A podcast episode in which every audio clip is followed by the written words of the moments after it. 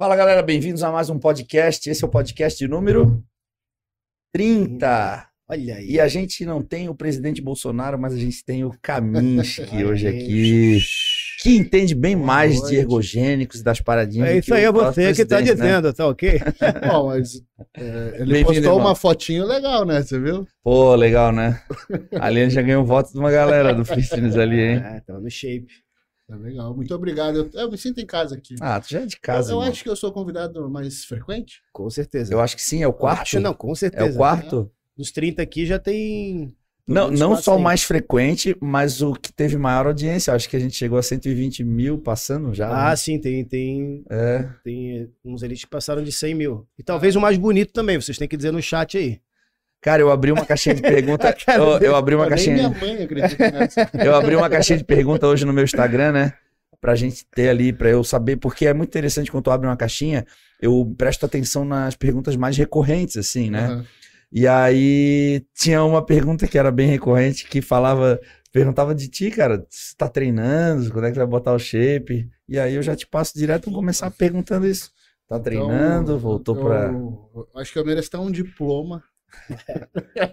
Não merece, mano. Tu não faz nada de que é tua treino. obrigação.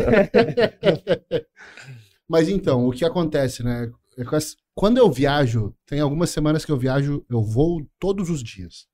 Então eu atendo o dia inteiro, vou para o aeroporto, pego o voo, chego na outra cidade, check-in no hotel, barará, durmo, saio com a mala, vou pro consultório, atendo o dia inteiro no aeroporto. Então eu não consigo. Mas as semanas que eu fico inteiro num lugar, eu consigo, né? E aí semana passada eu fiquei no Rio, consegui treinar todos os dias. Lá no Xande Negão, adoro a academia dele. Já foi lá? Aham. Não, eu não fui na academia dele, mas eu. Quando a gente for pro. Rio, vamos lá. Maquinário legal, tem peso pra cacete, muita anilha. Tu ficou quantos dias no Rio agora? Semana inteira. Ah, daí tu treinou a semana inteira É, lá. aí fica legal. Fui treinar sábado também, fim de Aham. semana. Ô, tu tinha que fazer um e-book, cara, de, de voos, assim, porque parece, lembra aquele cara daquele filme, é, aquele galã lá, cara, que era um filme que era o tempo todo no avião, o cara já tinha uns macetes, assim, ah, eu de é. raio-x, nunca ficar atrás de gente idosa, ou balha, tinha todos os macetes. Já não tinha metal, ele já passava direto, ele, ele, ele tinha todo um filme, sabe qual era? Eu sei, eu sei, tô tentando lembrar. Ele- Essa- acho que é Amor Sem Escalas. Amor Sem Olha Escalas, aí. é. Caralho. Sabe uma É. coisa que eu reparei nesse sentido aqui? Ele tá, não tá de sapatinho hoje, não tá de sapatênis. Não, ele- mas é que ó, eu vou treinar depois. É a prova que ele está treinando. Eu vou Verdade. treinar Porque a depois. justificativa do, do Cami aqui pra gente lá era assim, ó, e aí, Cami, tá treinando? Aí uma- ele foi pra academia lá no Rio, inclusive, né? Com uns- Foi, Aí foi. foi de sapato lá treinar com a gente. Daí, pô, ah, cara, tô viajando muito, daí só cabe um sapato na mala. A desculpa de não estar treinando é que ele não tinha lugar pra levar o sapato na mala, não tinha cara. tênis, era só um É, sapato. o tênis, o tênis. É, mas Aí a- então, mas nessa época, eu tava viajando só com mala de mão, que é pra evitar ficar uma hora esperando a porra Aí. do voo, né? Aí, desde então, eu me convenci que eu precisava viajar com mala pra despachar, pra levar tênis, pra no mínimo fazer um cardio. E pra levar pro suplemento e coisa, porque eu não tava levando nada, né? Nenhum Aham. manipulado, nada, eu tava naturalzão. Aham. Aí agora eu já. Agora, Desde que eu operei, né?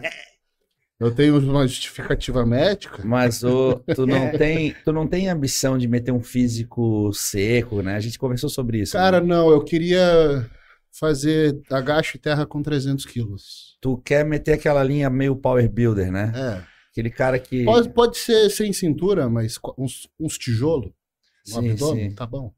Não Aham. precisa ter a cinturinha pequenininha. Aham. E, Sim, e forte. grande, grande, forte e grande. O meu sonho, se eu puder, se eu fosse mais alto, eu queria competir em strongman. Eu Uhum. acho animal as provas, tipo levantar carro. Viu esses dias o cara fazendo leg press com uma aham. com uma caminhonete, não é um, um Celta. O cara tava com uma Ford Edge fazendo leg press com Aham. o carro. Essas paradas que eu acho massa. A gente recebeu o Jair Gomes aqui esses dias. Que massa. É, mas ele. Mas eu acho que a grande dificuldade que ele sofreu ao longo da vida, cara, foi competir com os noruegueses lá, com, com a É galera. outra genética, né, velho? É. Porque ele é baixo, ele é brasileiro, cara. Ele é baixo, ele tem uma, uma estrutura limitada, apesar dele ser muito forte. Aqui no Brasil, acho que ele foi um dos caras mais fortes. É, mas você pensa assim, como as provas não é só força, né? As provas são iguais pra todo mundo, independente Exato. Então o cara tem que, tipo, correr com o peso. né? É isso, né? Pô, o cara que tem 2,15m, É. ele dá menos passos, né? Sim. O cara que é mais O baixo. cara tem que jogar um barril por cima de, uma, de um arco. O cara que é mais alto tem os Tá braços mais perto, maiores, tem- é, tá mais perto. É, até pra fazer terra, ter o braço mais longo, o cara movimenta menos a barra. Tudo isso Sim, tudo é tem vantagem. vantagem, né? E os nórdicos, os caras são muito grandes. Eu morei lá em Estocolmo. Tinha um cara no meu prédio que ele andava com a cabeça assim no corredor. Tipo, devia ter 2,20, 2,30. Aham. Tipo, os caras são muito grandes. É, não tem como competir com uma estrutura óssea também. muito Por isso que os vikings dominavam tudo, né? É. Os caras saíam do barquinho, daquelas jangadinhas deles, pra brigar, os caras, puta, fudeu. Os europeus, os outros, os ingleses, um metro e meio, os caras com dois. Aham. Tinha como lutar com os caras. É, outro tipo de físico, né, cara? E aí tu quer botar um físico mais assim, mais grosso mesmo. né? Mais grosso. O que é o que primeiro gosta de fazer, né? é, é, é funcional, né? Sim. Tipo assim, porque eu quero. E, e quantos, por, e quantos por cento tu tá próximo desse teu objetivo aí? É, dois e meio. Dois e meio? Já teve mais longe. É, já tá, já dois é mais que um, pô. Eu, eu já tive negativo, Já teve, já teve. Já faltando um pedaço do, do- O projeto já teve abandonado, né? Mas é. A força volta rápido, né? O que não volta é o condicionamento. Isso aí é mais, mais complicado. Sim. Então, até ano passado, quando eu fazia as besteiras de treinar com os IAD, às vezes, alguma coisa assim, eu tava lá dois, três meses sem agachar, consegui agachar com 200. Uhum. Mesmo meses sem agachar. Uhum. Agora, para fazer 5, 6 repetições, tá? Aham. o cara não consegue fazer 15, 20. né? Nem com peso leve. Tipo, falta gás, assim. Meio que falta mitocôndria, acho, sabe, para gerar energia. Sim, imagina, cara. Eu costumo dizer pro Felipe que eu não gosto de perder o contato com o peso livre. Por mais que o nosso treino, às vezes, ele peça um pouco mais de máquina e tudo mais, eu sempre não, não deixo de fazer uma remada curvada com barra, não deixo de fazer um supino com halteres, porque se eu perder o contato com o peso, cara, ficar tempo sem fazer, puta, cara, é... Quanto maior o cara, eu acho que maior essa necessidade também, né? O Boff, não sei por qual motivo, ano passado, quando a gente fez o trabalho lá, ele tava treinando, no, quando o CT era fechado, na- só nas máquinas. Quando chega lá, ele fazia 40 séries. Então, até ele compensava no número de séries. É porque é, é deslumbrante, né? O cara entrar Isso, numa academia máquina. dessa, tem máquina pra É. tudo. Não vai fazer só o que já pode- poderia fazer na academia com peso e barra, né? Mas aí a gente mudou lá e, e voltou o contato com o peso também. Cara, mas... não substitui. O cara pode fazer 40 séries de máquina. Eu prefiro fazer 20 séries de peso livre, cara. Com certeza a com cer- ó, hora de comer. Com certeza o resultado final vai ser melhor, porque tem a propriocepção, tem tem toda a questão de estabilidade, é diferente, né, Cara, cara? bem diferente. É. Pô, os músculos estabilizadores, tudo isso, né? É, o que eu gosto de fazer, por exemplo, um exercício de peso livre, onde eu preciso usar todos os meus estabilizadores, eu ligar, e aí quando eu caio na máquina, meu Deus, cara, aí parece que eu entro só na especificidade mesmo do trabalho, sabe? Isso é legal. Uma época eu fazia um treino tipo power building, né? Daí a gente. Só que era retardado, porque a gente fazia é, mad cow, né? A vaca louca chama, uma técnica de treino, que você vai até a máxima no supino, todo treino de peito. Então, porra, é desgastante demais fazer isso. Só que daí a gente fazia isso, então ficava assim, uma meia hora supinando. Pra chegar em uma repetição só, com carga máxima. Aham. Cara, depois você ia pras máquinas, você voa. Voa, Tipo, né? Parece que não tem peso. Aham, é, é. muito legal. Eu gosto de fazer isso. Ontem mesmo a gente treinou peito, eu fui fazer um supino com halteres ali, tudo bem que meu objetivo não é botar máximo de carga, é chegar numa ação boa também. E aí quando eu fui pra máquina de crucifixo, meu Deus do céu, cara, parecia que o peito ia rasgar de tanta ação que eu tinha, porque imagina, é só deitar e fazer, né, cara? Você tá conseguindo fazer o inclinado ainda? Eu faço o inclinado, eu faço mais na máquina, pela rotação externa, né, do braço. E eu me sinto mais confortável fazendo mais banco reto mesmo. Cara, eu- Ah. e um conhecimento útil que o pessoal pode tirar disso que a gente está conversando aqui é a colocação do- desses exercícios mais globais, mais livres e tal, no início do treino, exatamente como tu tá falando. Que a performance, tu- quando tu pega em trilho, tu pega bem específico, e isso te dificulta também na hora de performar tão- tudo livre. Aham. Então a gente faz normalmente, depois está bem aquecido ali, esses grandes grupos, peito, costas, a gente faz uma remada curvada no segundo exercício, no terceiro, aí faz a remada com halter também para depois voltar para a máquina, mas não assim no, no final do treino, claro, não que não possa, mas é, é interessante para a produção de força não ficar comprometida, esses mais livres no começo, assim. Sabe uma encaixando. coisa, até que eu queria te perguntar isso. A gente fazia muita experimentação sem ter embasamento, né? E uma técnica que a gente fazia de treino, de costas, era fazer é, terra e remada curvada no começo, várias séries dos dois, Uhum. e depois atingir, tipo, ângulos diferentes. Então pegava oito, nove máquinas de costas, fazia uma série em cada e ia embora. Uma série de máxima em cada, sabe?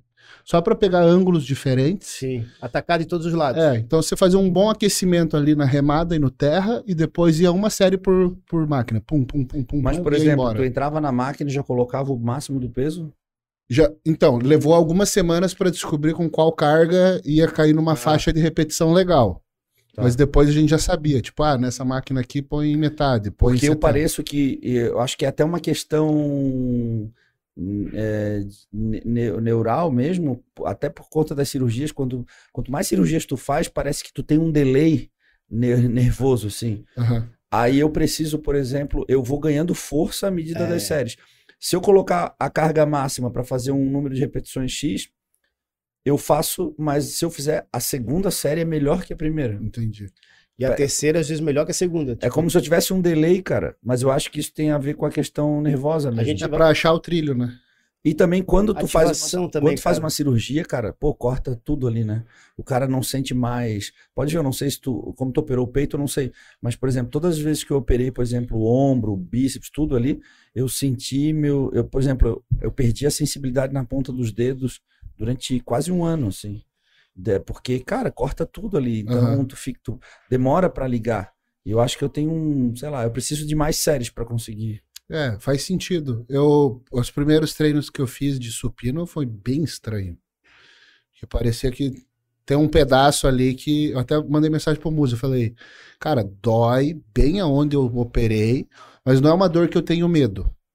É uma dor que parece que tá colando no meu corpo, assim, tipo, como se estivesse renderizando a imagem, sabe? Tipo, Uhum. vai, vai fazer parte de você ainda, mas Uhum. ainda não é. É estranho. Cara, eu sei como é que é. É, eu, a última cirurgia que eu fiz de ombro, cara, demorou muito tempo pra eu conseguir voltar a fazer uma elevação sem dor, cara. Era um absurdo. Parecia que tava preso, assim, sabe? Parecia não, tava preso. Aham. E só que era uma dor que eu também não sentia medo, até por conta da cirurgia é muito forte, né, cara?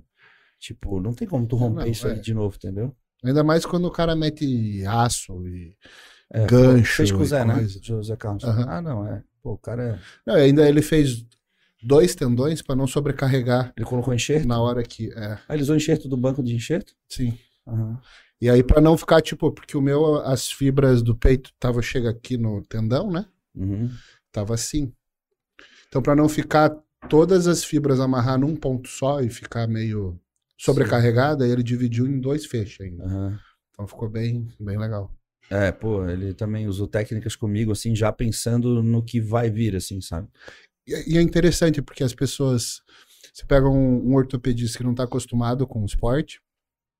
Aí o cara assim, ah, por que, que você usou enxerto? Não, pega daqui. Eu falei, não, mas eu falei pro Zé, tipo, o, meu supino nem era muito bom, mas meu agacho era. Então eu quero voltar a agachar full, né? Então eu prefiro pegar do morto um pedaço do que arrancar de mim. Na, em, dois, em, 2000 e ca- em 2013, quando eu fiz a minha primeira cirurgia grande do tríceps, eh, não tinha muita disponibilidade desse lance de bancos de enxerto, a gente teve que pegar do meu palmar longo. Então, acabou que eu tenho um pouquinho da dificuldade da pegada aqui, influenciou um pouco no meu antebraço. E só que, cara, pô, só de treinar sem sentir dor no tríceps já era, mesmo tendo um déficit de força ali, putz, Sim. já era Mas a tua. Você fecha bem assim ou falta um Cara, fecho, mas por exemplo, numa série, se eu for, se eu for, se eu for numa série de rosca alternada com halteres até exaustão, pouco? Aham. a primeira mão abrir é a esquerda, não é a direita. né? Tipo, não vai, não vai falhar o bíceps, vai falhar a mão, né? Ah, o bíceps também, mas não por conta desse palmar longo, daí já é por conta da cirurgia do bíceps. Entendeu? No meu caso é um pouco mais complexo. É, cara, imobilizou aqui, dói aqui e vai, é, vai reincidindo na articulação adjacente ali, né? Que tem mais de uma, né? Tu deve estar sentindo o ombro, mas aí tu, querendo ou não, vai buscar um trilho que tu consegue fazer com mais segurança, vai te dando mais Tu percepção. ainda tá, tudo esse colágeno, tudo que tu produziu aí pra cicatrizar, tudo ainda tá se, tá se mo- modelando, entendeu? É, é, o Zé falou de ordenar a fibra, né? Isso. E o que vai fazer ela, essas fibras se, se, se ficarem paralelas, bonitinhas de novo, e se ordenarem, vai ser a tensão mesmo que tu tá colocando no treino. Então, o que tu tá fazendo é é remodelar as fibras E essa é a dor que tu tá sentindo, entendeu? Então é uma dor, vamos dizer, esperada, Sim. né? A parte, aquela parte perigosa que seria ali a fase de período fisiológico de cicatrização, era onde tu corria maior risco de, de gerar uma amplitude precoce e estragar a cirurgia, porque o, a, vamos dizer, o cimento, né, não estava totalmente Curado. curado, consolidado. é. Mas essa fase já passou, então agora tu tem que botar carga justamente para modelar essas fibras aí, né? E é comum agora no início tu sentir maior fadiga. Então, por exemplo, fadigou o peito, pum, já sentiu lá no tendão. Aham. Aí tu tem que parar, entendeu? É o que tu vai sentir. Talvez, eu não sei, mas talvez tu sinta, por exemplo, começa a fazer, tá de boa. Aí começa a cansar, começa a doer mais, porque o músculo tá cansando, o tendão ele sente, Entendi. entendeu? É bem o que eu sinto. É. Esse lado morre bem antes. É. E era o mais forte. Mas com certeza tu vai voltar, cara. Olha só que Eu vou bonito. comer um salmão com ketchup aqui. Enquanto isso, pessoal que está chegando agora, estamos subindo nossa audiência com essa presença ilustre mais uma vez aqui. Careca ilustre. Ó, eu, eu tô gostando de ver quão cheio tá essa academia. Tá direto, assim. Tipo, não é normal terça-feira, nove da noite. É que tu falou que ia treinar aí, o pessoal tá te esperando. Tu vai treinar hoje, é isso? Pô, vou, vou treinar costas. Não, posterior de coxa, não, nossa, combinado. Sempre Pô, cai posterior. eu fui treinar, acho que foi duas semanas atrás. Aí combinei com uns amigos meus, Yad, inclusive. E lá na companhia atlética em São Paulo, cheguei lá, era treino de posterior. Falei, ah, não acredito, velho. Eu tava 10 dias sem treinar, era posterior. E aí um amigo nosso tinha feito um camp com, com o Charles Glass, veio com um treino de 50 repetições por série. Falei, puta que pariu, só pra me fuder. Eu tô acompanhando o Júlio lá no Quiet, cara. Eu percebo que eles usam lá muito volume, né? Cara, eles fazem, por exemplo, assim, um treino de posterior, de coxa que fizeram. Cara, eu vi o Júlio fazer todos os exercícios possíveis de que envolve posterior de coxa. Tudo, tudo que tu pode imaginar. Até, por exemplo, cadeira abdutora, eles faziam vários tipos diferentes, não é nenhuma. Eles atacavam de todos os lados. Eles trabalham uma- um volume altíssimo e uma intensidade não tão alta por conta do volume e do Aham. intervalo que também não é tão grande. Então é um treino bem diferente, assim. Eu já tentei treinar volume alto com intensidade. Cara, mas se eu não botar sobrecarga, cara, não. Pra mim não, não rola, tá ligado? Eu preciso botar sobrecarga e eu preciso trabalhar também com bastante peso livre, cara, porque as máquinas são boas, que nem a gente comentou no início, mas eu particularmente me dou melhor, assim.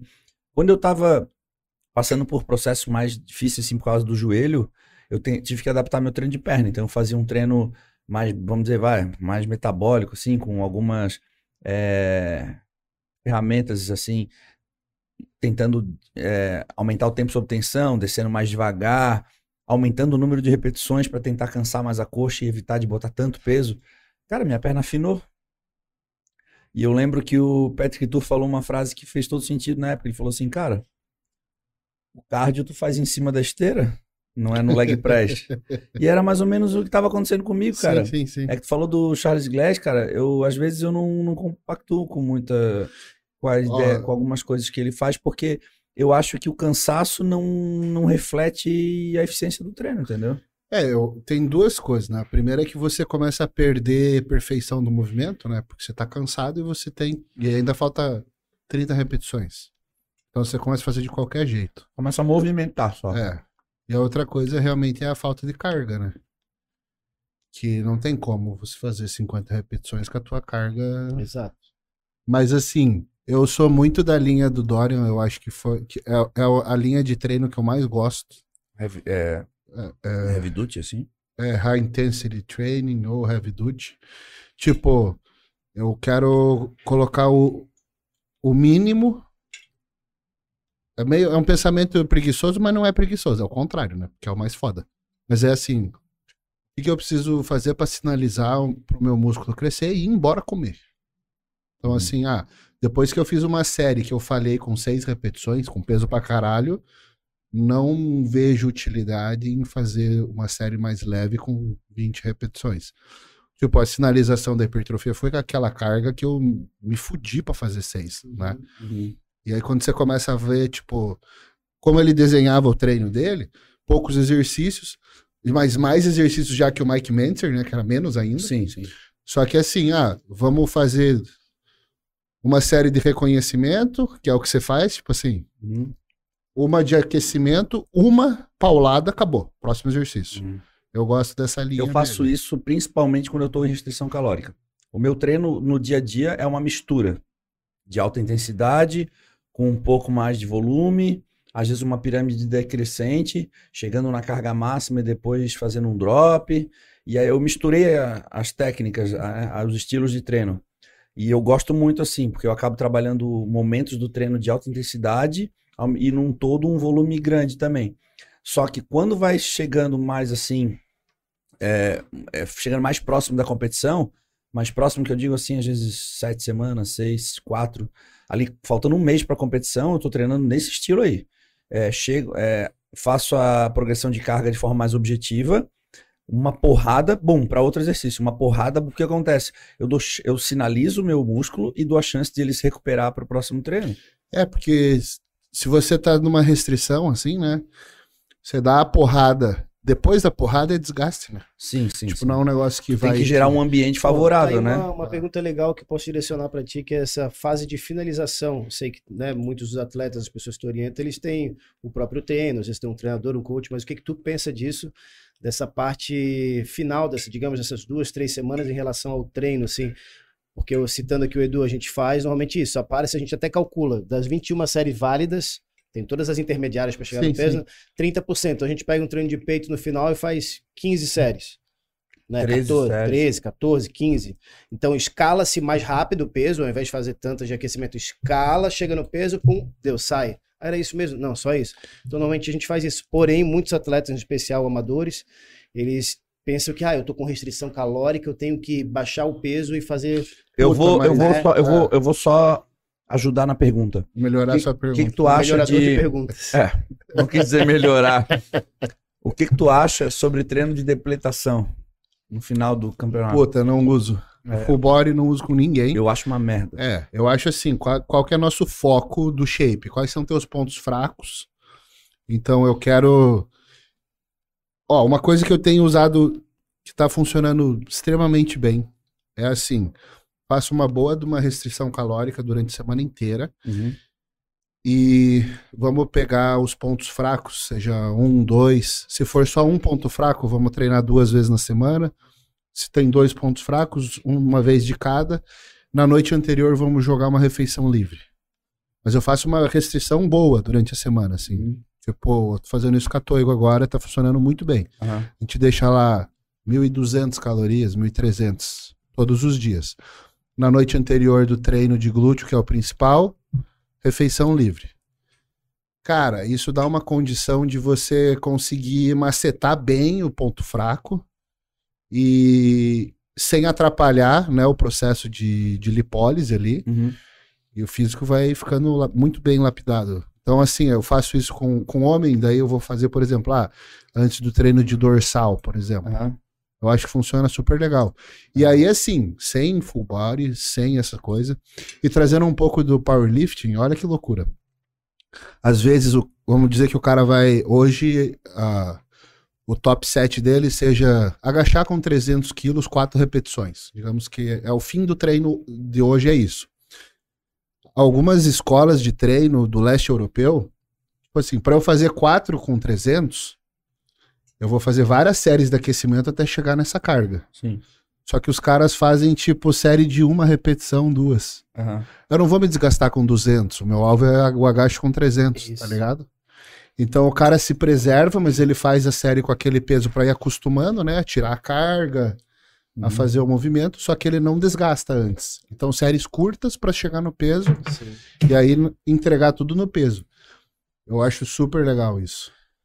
E mesmo, mesmo com, com cargas menores, assim, dentro do, do nosso trabalho aqui também, tem gente que pensa, ah, então só a série de aquecimento eu vou fazer 30, 40. Não, faz aí 8, 10 com aquele peso, pum, escala o peso. Isso em qualquer fase agora, né? Quando eu competia levantamento de peso, supino principalmente, eu fazia aquecimento, pegava uma barra, botava duas anilhas de 20 de cada lado, fazia algumas repetições meio explosivas, assim, parando no peito, explodindo, bum, bum, bum, bum, bum, bum, 4, 5, guardava a barra, deu, tô pronto, vou. Ia lá e botava 190 quilos, minha primeira pedida. Cara, era um absurdo pensar que fazia isso, né? Aham. Mas é que, cara, eu tinha 20 anos de idade, 53 de braço, me- 70% do meu braço era tríceps, e eu ainda pegava pegada estreita. Eu pegava no limite da marca, no limite pra dentro da Aham. marca. E aí, cara, eu, eu batia 190 quilos praticamente sem aquecimento, cara. Era um absurdo. Eu hoje né, não consigo fazer isso. Sim, mas eu, eu- quando eu competia, eu fazia a mesma coisa. Eu, eu terminava de aquecer na primeira pedida. Isso. É. E aí o músculo ainda tá meio frio, tu treme um pouco, né, cara? É foda isso. Mas é legal, tipo, você termina de aquecer lá em cima, que você já garante o primeiro movimento válido, né? Sim, sim. Eu Pra não usava a queimar. primeira- Aham. É, eu vai, o meu limite era, era, sei lá, 195 no supino.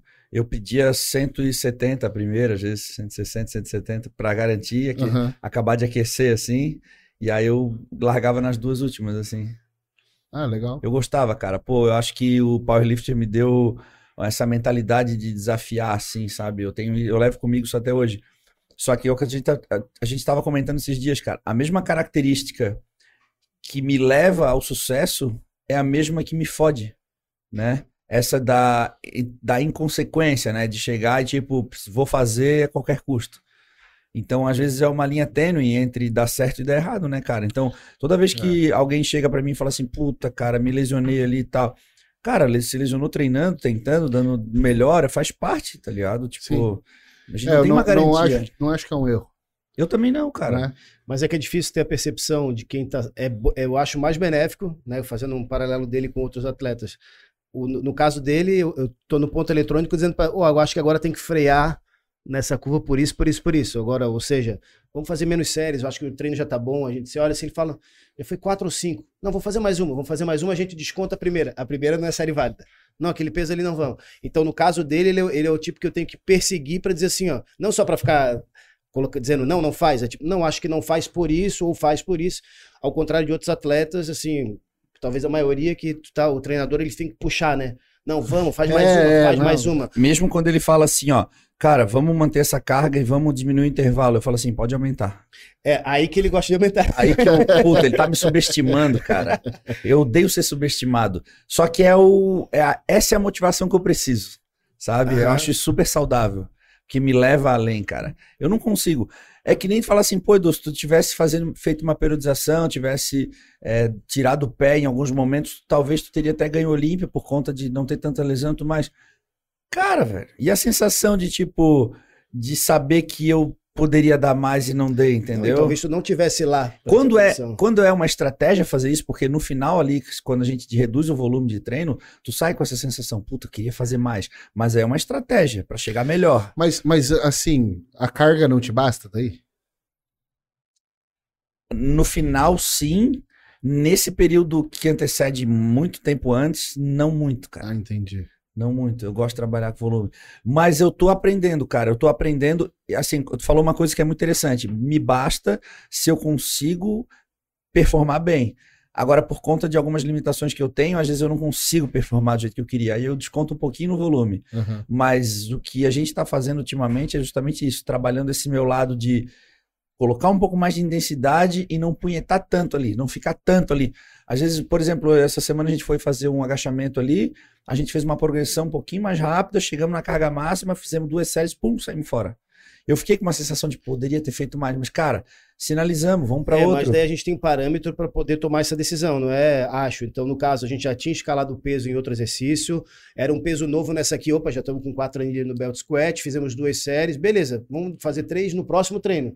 Então, quando a gente Tá. escala mais de uma, uma variável ao mesmo tempo, pô, teve mais peso no leg, mais um agachamento, ou mais uma série lá, aqui já teve carga nova, vamos deixar assim, tá? Aquele gostinho de quero mais, mas vamos deixar para o próximo, vamos ter um próximo nível. E eu sou muito forte, cara. Então o que acontece? A gente vai lá, bota quatro anilhas de 25 de cada lado no belt squat. É peso pra caramba. Quem já fez esse belt squat sabe. Tem lá no CT de São Caetano também. Quatro anilhas de 25 seria- seria- seriam cinco anilhas de 20, né? É bastante peso. Só que eu sou muito forte, cara. Eu faço 15 repetições. E aí a gente olha um pra cara do outro e fala assim, cara, e aí, vamos aumentar? Porque. Só que a gente sabe o risco que a gente tá correndo. Sim. Eu já tive três lesões de, de tensor da face lata e coisas. Aí, eu, aí a gente fica um pouco dentro daquela situação. E aí a gente acaba optando por aumentar, chegar e arriscar mesmo. Só que dentro, aí a gente fala assim, cara, me acompanha e vamos manter dentro do limite de segurança, como se tivesse um, Aham. alguém acompanhando. Sim. Aí aquela mãozinha vai saindo. Aí a gente compensa a variável com outra, É. né? Tipo, Mas, cara, um step na transição. Hoje, é, hoje a gente tem muito domínio sobre o que a gente tá fazendo, né, cara? Ou joga mais pro fim do treino. É. É que tipo tem assim, só pra estar mais cansado, pra não ter que subir a carga. Mas esse não é o exercício que a gente joga pro final do treino, existem outros, entendeu? Tem outros esperando pro final do treino, entendeu? Cara, meu treino hoje é, assim, ao- parece que a gente falando, é- ele não é adaptado, porque eu falo assim, cara, se for pra adaptar demais, virar um treino de adaptado, eu não quero mais competir, não quero. Era esse dilema que eu tava sofrendo no início do ano. Aham. Tô muito adaptado, falei, cara, se for pra adaptar meu treino, cara, se eu, se eu não puder pegar um halteres de 25 e fazer uma elevação lateral foda, tipo, não quero, entendeu? Se for pra pegar um cabo e ficar ali meio movimento, não quero, cara. Então, assim, eu alcancei um nível de treino hoje que ele não tem nada de adaptado, assim. Claro que a gente toma as escolhas, né? Mas é porrada, velho. E eu tô assumindo o risco. Eu sei que eu tô no limite do. No limite ali, brigando, sempre Ele não chegando próximo do não- limite. Não está adaptado, como ele tem mais opções de exercício, né? Comparado com a preparação 2018. É, por exemplo, Isso é aquele legal, hack de agachamento, aquele hack 45 Aham. graus, porra, pra quem tem condropatia e já tem tendinopatia, já tem ruptura no tendão ali, ali é, pô, é um veneno, cara. E a gente bota peso ali, aí o que eu percebi é que em alguns momentos de a transição do movimento exige muito do tendão, aquela final da fase excêntrica pra concêntrica. Então ali às vezes a gente, a galera tá usando muito elástico hoje, né? Tá Aham, vendo a galera aham. botar muito elástico. Eu, eu, eu, eu falo pro Felipe, cara, que eu prefiro muito mais o feeling do dedo dele ali fazendo a transição comigo do Olha que me apoiar só no elástico, entendeu? ah, vai te fuder. E, e pausa, já testou? A Na- pausa me exige mais ainda do É? tendão, cara. Já tive Cara. Eu, eu gostava de fazer arranque nesse. Tipo, parar lá embaixo, Ah, tá, mas apoiar a máquina. apoiar. Ah, tá, tá, tá. É. Apoiar sim, sim. E tipo, toda a repetição é como se fosse a primeira. Sim, Eu mas daí que- sai suave, né? Sai suave, sai arrancando. suave. Ah, não, É. sim, aí sim. Cara, sabe qual, Porque essa. sabe qual é o melhor Sim, aí jeito para pessoa que tem dor articular não sentir, ou tendina, baseado no nosso trabalho aqui, é o jeito mais difícil. O, jei- o melhor jeito é o mais difícil, que é fazer, é só dar uma olhada nesse, nesse hack lá inclinado de agachamento. A galera bota o step e bate, ou zera a força e sai do zero. Aham. Ele não deixa zerar, ele bota uma tensão, chega ali, ele encosta um pouquinho no step, mas dá pra ver que tá conectado. Eu brinco Não, não, não, mas que é uma exato. locomotiva, Você né? não pode afrouxar. Não pode É relaxar. igual um treino de power, né? De, você faz arranque em Ah, vários tu não morreu o movimentos. peso total, tu não Exato. largou. E Ah, se tá. tu hiperestender o Então- joelho em cima pra descansar, cara, é pior, porque tu vai ter que, de novo, contrair, o- entrar de novo no movimento. É. Então o objetivo é não sair do movimento. Entendeu? E a galera tá fazendo meio exercício, né? Porque já despenca, bate e já voltou. Já tá lá, então. Sabe aquele leg, aquele leg horizontal sentado que as, que as pessoas fazem com uma perna de Aham, cada vez? Aham. Se tu estender demais, tu pode. Ali é um- tem uma hiperextensão bastante agressiva ali. A gente coloca um elástico bem forte e eu fico no meio do, do movimento, sem estender demais e sem flexionar demais. Eu fico naquele miolo ali. Cara, meu Deus, a minha perna ela fica. Ela acaba ficando contraída todo o movimento, então acaba que protege mais o joelho. Quando existe um ponto de desconexão, ou tu estendeu demais, principalmente quando tu desfaz todo o movimento e faz aquele lockzinho do joelho, aham. tu precisa desfazer esse lockzinho pra voltar. Ah, aquilo ali, cara. Ah, É essas transições que tu sente. Agora, se tem alguém pra te ajudar na transição, ou tu fazer a transição apoiando num bozu ou num step, bater, apoiar e voltar, puta, é perfeito, porque tu tá tirando aquele ponto, né? E eu, a gente acabou adaptando isso também no belt squat, que a gente botou um, um a gente botou um, Step. um step embaixo, aí a anilha bate no step, eu amacio ali e subo, entendeu? E Legal. aí eu arranco devagar também. Eu bato, amacio e subo devagar. E aí quando tu vê. É, e pro pessoal entender, não larga. Né? Não, Você não não larga. solta. Eu tenho uma dificuldade aqui no hack ali, que a galera bota o step e soca o step. Pau! Aí toda semana eu tenho que trocar o estofado, o estofado da máquina e o step, porque eles hum, quebram tanto a- o estofado, né? Rasgam o estofado e quebram o step. Porque a galera acaba batendo forte, assim, quicando mesmo. Quicando, é. E, cara, eu fico imaginando qualquer escorregada do step, qualquer coisa, porque o cara se apoiou completamente Não, no step, né? larga o movimento. né? É, o cara. Eu acho engraçado que daí a gente tá agachando ali, o Edu tá fazendo, a perna tá desse tamanho, aí tá com seis anilhas ali, e ele tá de frente para as outras máquinas. Aí tu vê uma galera que tem, tem menos massa muscular, só olhando certo, pensando assim, pô, mas eu faço com mais peso que o Edu, hein? É, Eu faço com oito. Mas faz dessa forma, dando porrada lá embaixo e tal. Cara, é muito mais difícil fazer controlando as fases e especialmente a excêntrica, né? que Cara, mas eu-. Eu repito, cara, mesmo fazendo tudo isso, transição controlada, com apoio do step ou apoio de alguém, cara, treinar em alta performance é um risco, cara, é um Sempre risco. é. Então, não tem. Ah, o Edu se machucou porque, cara, machuquei porque eu sempre fui no extremo, entendeu? Só que essa característica me levou a ser quem eu sou também. mas é, é a mesma coisa a gente culpar o Ayrton Senna por ter morrido. É, é isso, cara. Ele, ele tava disposto. É, né? exato. E é por isso que a gente sabe o nome dele. Os caras que entraram na Fórmula 1 que não correram esse risco, a gente esquece o nome. Sim. né? No caso dele, cara, eu ainda fico um pouco assim com dor no coração porque foi um erro não dele, né? É, foi mecânico. Foi um erro mecânico. É. Mas, por exemplo, se ele tivesse morrido por um erro dele, cara, ele morreu tentando dar a melhor volta. Então ele morre, ele teria morrido pelas mesmas características que tornaram ele o ídolo nacional, foi a Exato. que levou ele pro caixão. É, eu, eu odeio quando os caras usam o, o Colin pra, pra, pra, dis- pra falar mal. Ah, agora é fácil, né, irmão? Fala, porra, Agora mas é assim, fácil, né? será que se, se ele não tivesse ido até o limite, se ele não tivesse feito o que ele fez, você ia saber o nome dele? Tu ia, tu ia assistir os vídeos dele motivacionais? Ah, fazendo uma analogia meio tosca, mas assim, cara, o Falcão, na minha opinião, no futsal, um dos melhores jogadores do mundo. Se tu pegar uma coletânea de vídeo dele, cara, tu fala assim, esse cara é um mágico da bola. Só que eu já assisti o jogo do Falcão, não é o tempo todo assim, ele erra muito mais do que ele acerta. Porque o cara corre o risco de errar porque ele tenta coisas que ninguém tenta, entendeu? Exato. Então é isso, cara. É, é- no dia a dia é um pouco diferente, entendeu? Então é óbvio que vai ter muito, muita coisa minha. Ah, o Edu se machucou, o Edu fez cirurgia. Porque os meus bastidores aqui é porrada, velho. Eu já, deve, eu já deve- deveria, poderia ter parado já há muito tempo, entendeu? E aí tem gente que ainda duvida do que eu posso fazer. Mas, cara, isso só me traz mais motivação, porque eu não tô de brincadeira, né? E assim, pode ter certeza que eu resolvi voltar a competir porque meu treino tá bom. Porque se não tivesse também. Não... É, a gente já teve essa conversa. né? É. E assim, cara, é, é isso aí mesmo. Vamos, Galera vamos dar uma do- atenção pra galera do chat aí? Vamos, a galera já tá. O chat tá colorido aqui com o superchat de vocês, mas eu vou ler, eu começar com uma do, que não é do superchat aqui, né? Vocês ficam à vontade para mandar também, mas ó, o Thiago já mandou assim, ó, Kaminsky. Parabéns, vocês conseguiram fazer uma live com o Camiscão sem ficar falando só de veneno. Certamente ele tem muito mais para ensinar do que os assuntos de sempre. É lógico que a especialidade dele é essa, as outras perguntas têm, vão nesse sentido, mas com certeza você está certo, ele sabe de É muito que, mais coisas. assim, o, o boom do, do, do nosso esporte é recente, né? Vai, vou dizer que de dois anos pra cá mudou muito. Muito. Atraiu muita gente nova. Essa galera nova, toda nunca me viu treinar, porque faz dois anos que eu não treino.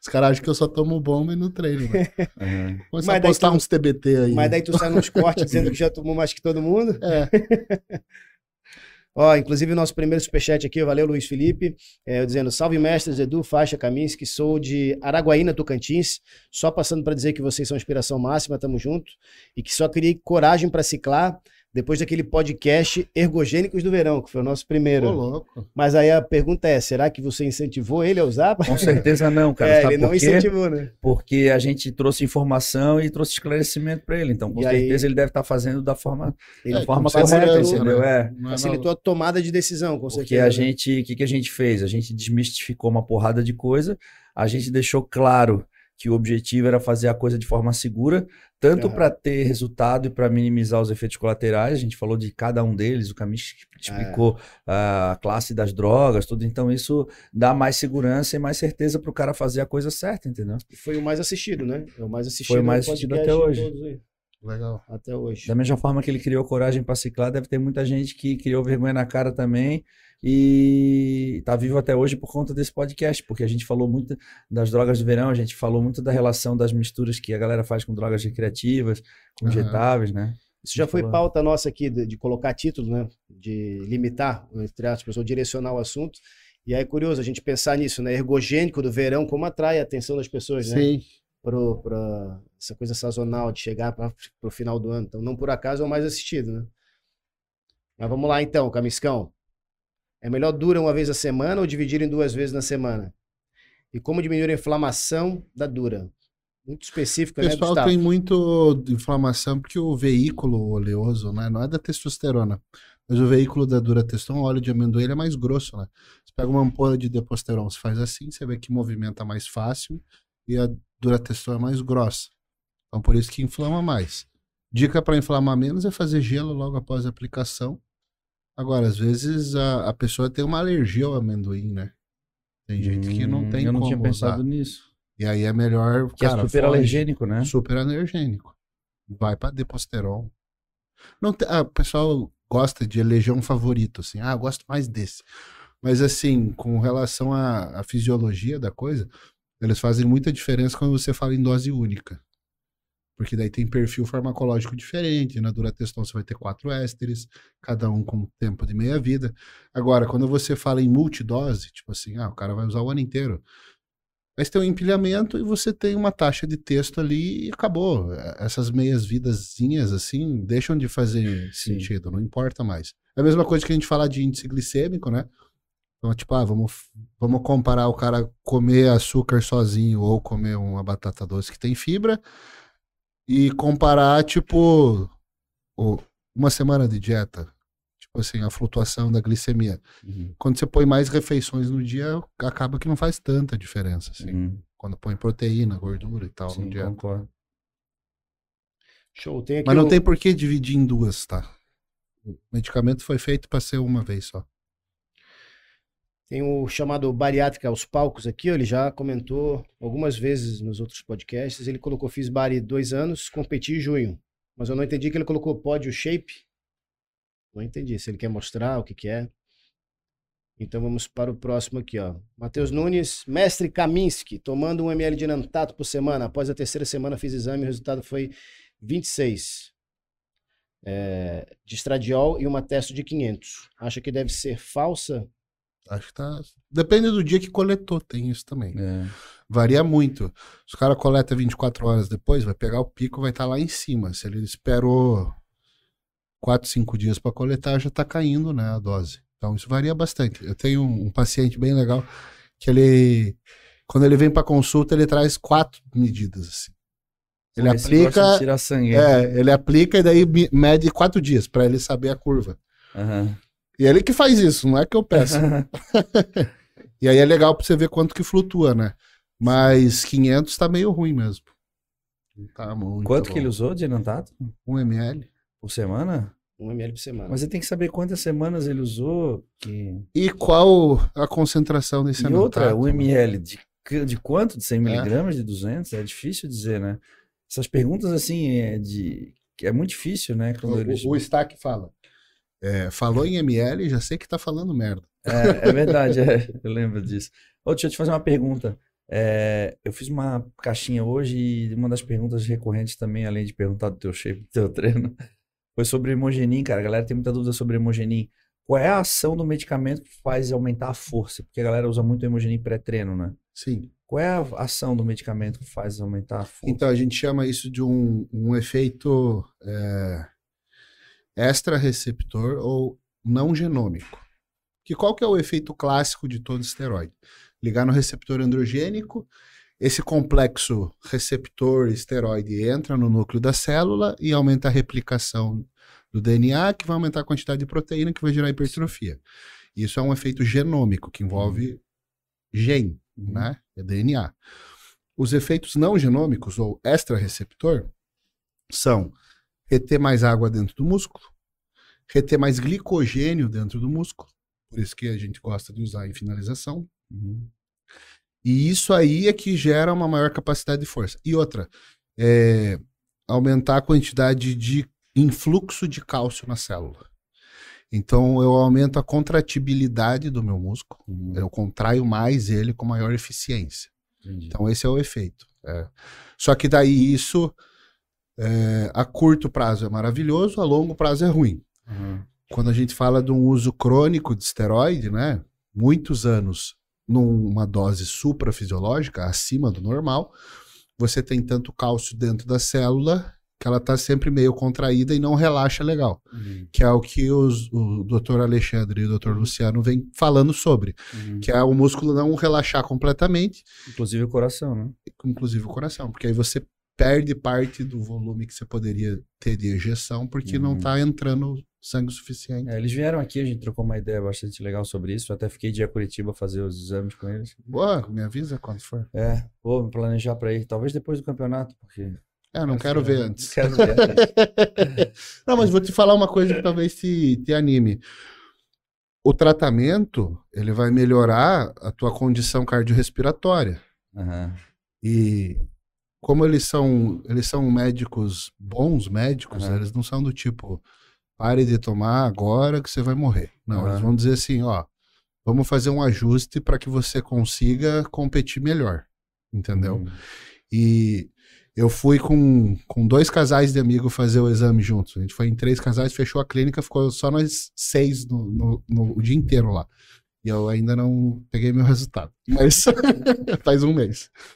Mas os outros dois casais que foram com a gente, mulher não dá tanta treta, né? Mas os homens, eles já começaram a fazer o tratamento e já me relataram que melhorou o treino. O gás no treino já tá melhor e tal. Então talvez até te ajude a treinar melhor. O que eu faço acompanhamento com o Muzi, né? E eu não eu faço os exames de sangue a cada dois meses, mando pra ele, ele me dá um feedback assim, feedback bem informal, e ele acaba passando pra Day Pharma todos os meus relatórios. E eu acabo chegando em casa, cara, eu acabo pesquisando, sabendo sobre, não não questionando ele, mas eu vou atrás do que eu tô tomando, Sim, sabe? é E, cara, tem né? bastante medicamento ali de aumento do fluxo sanguíneo, sabe? Para pressão alta, tudo, justamente para para evitar qualquer tipo de, de acúmulo ali no sangue e tal.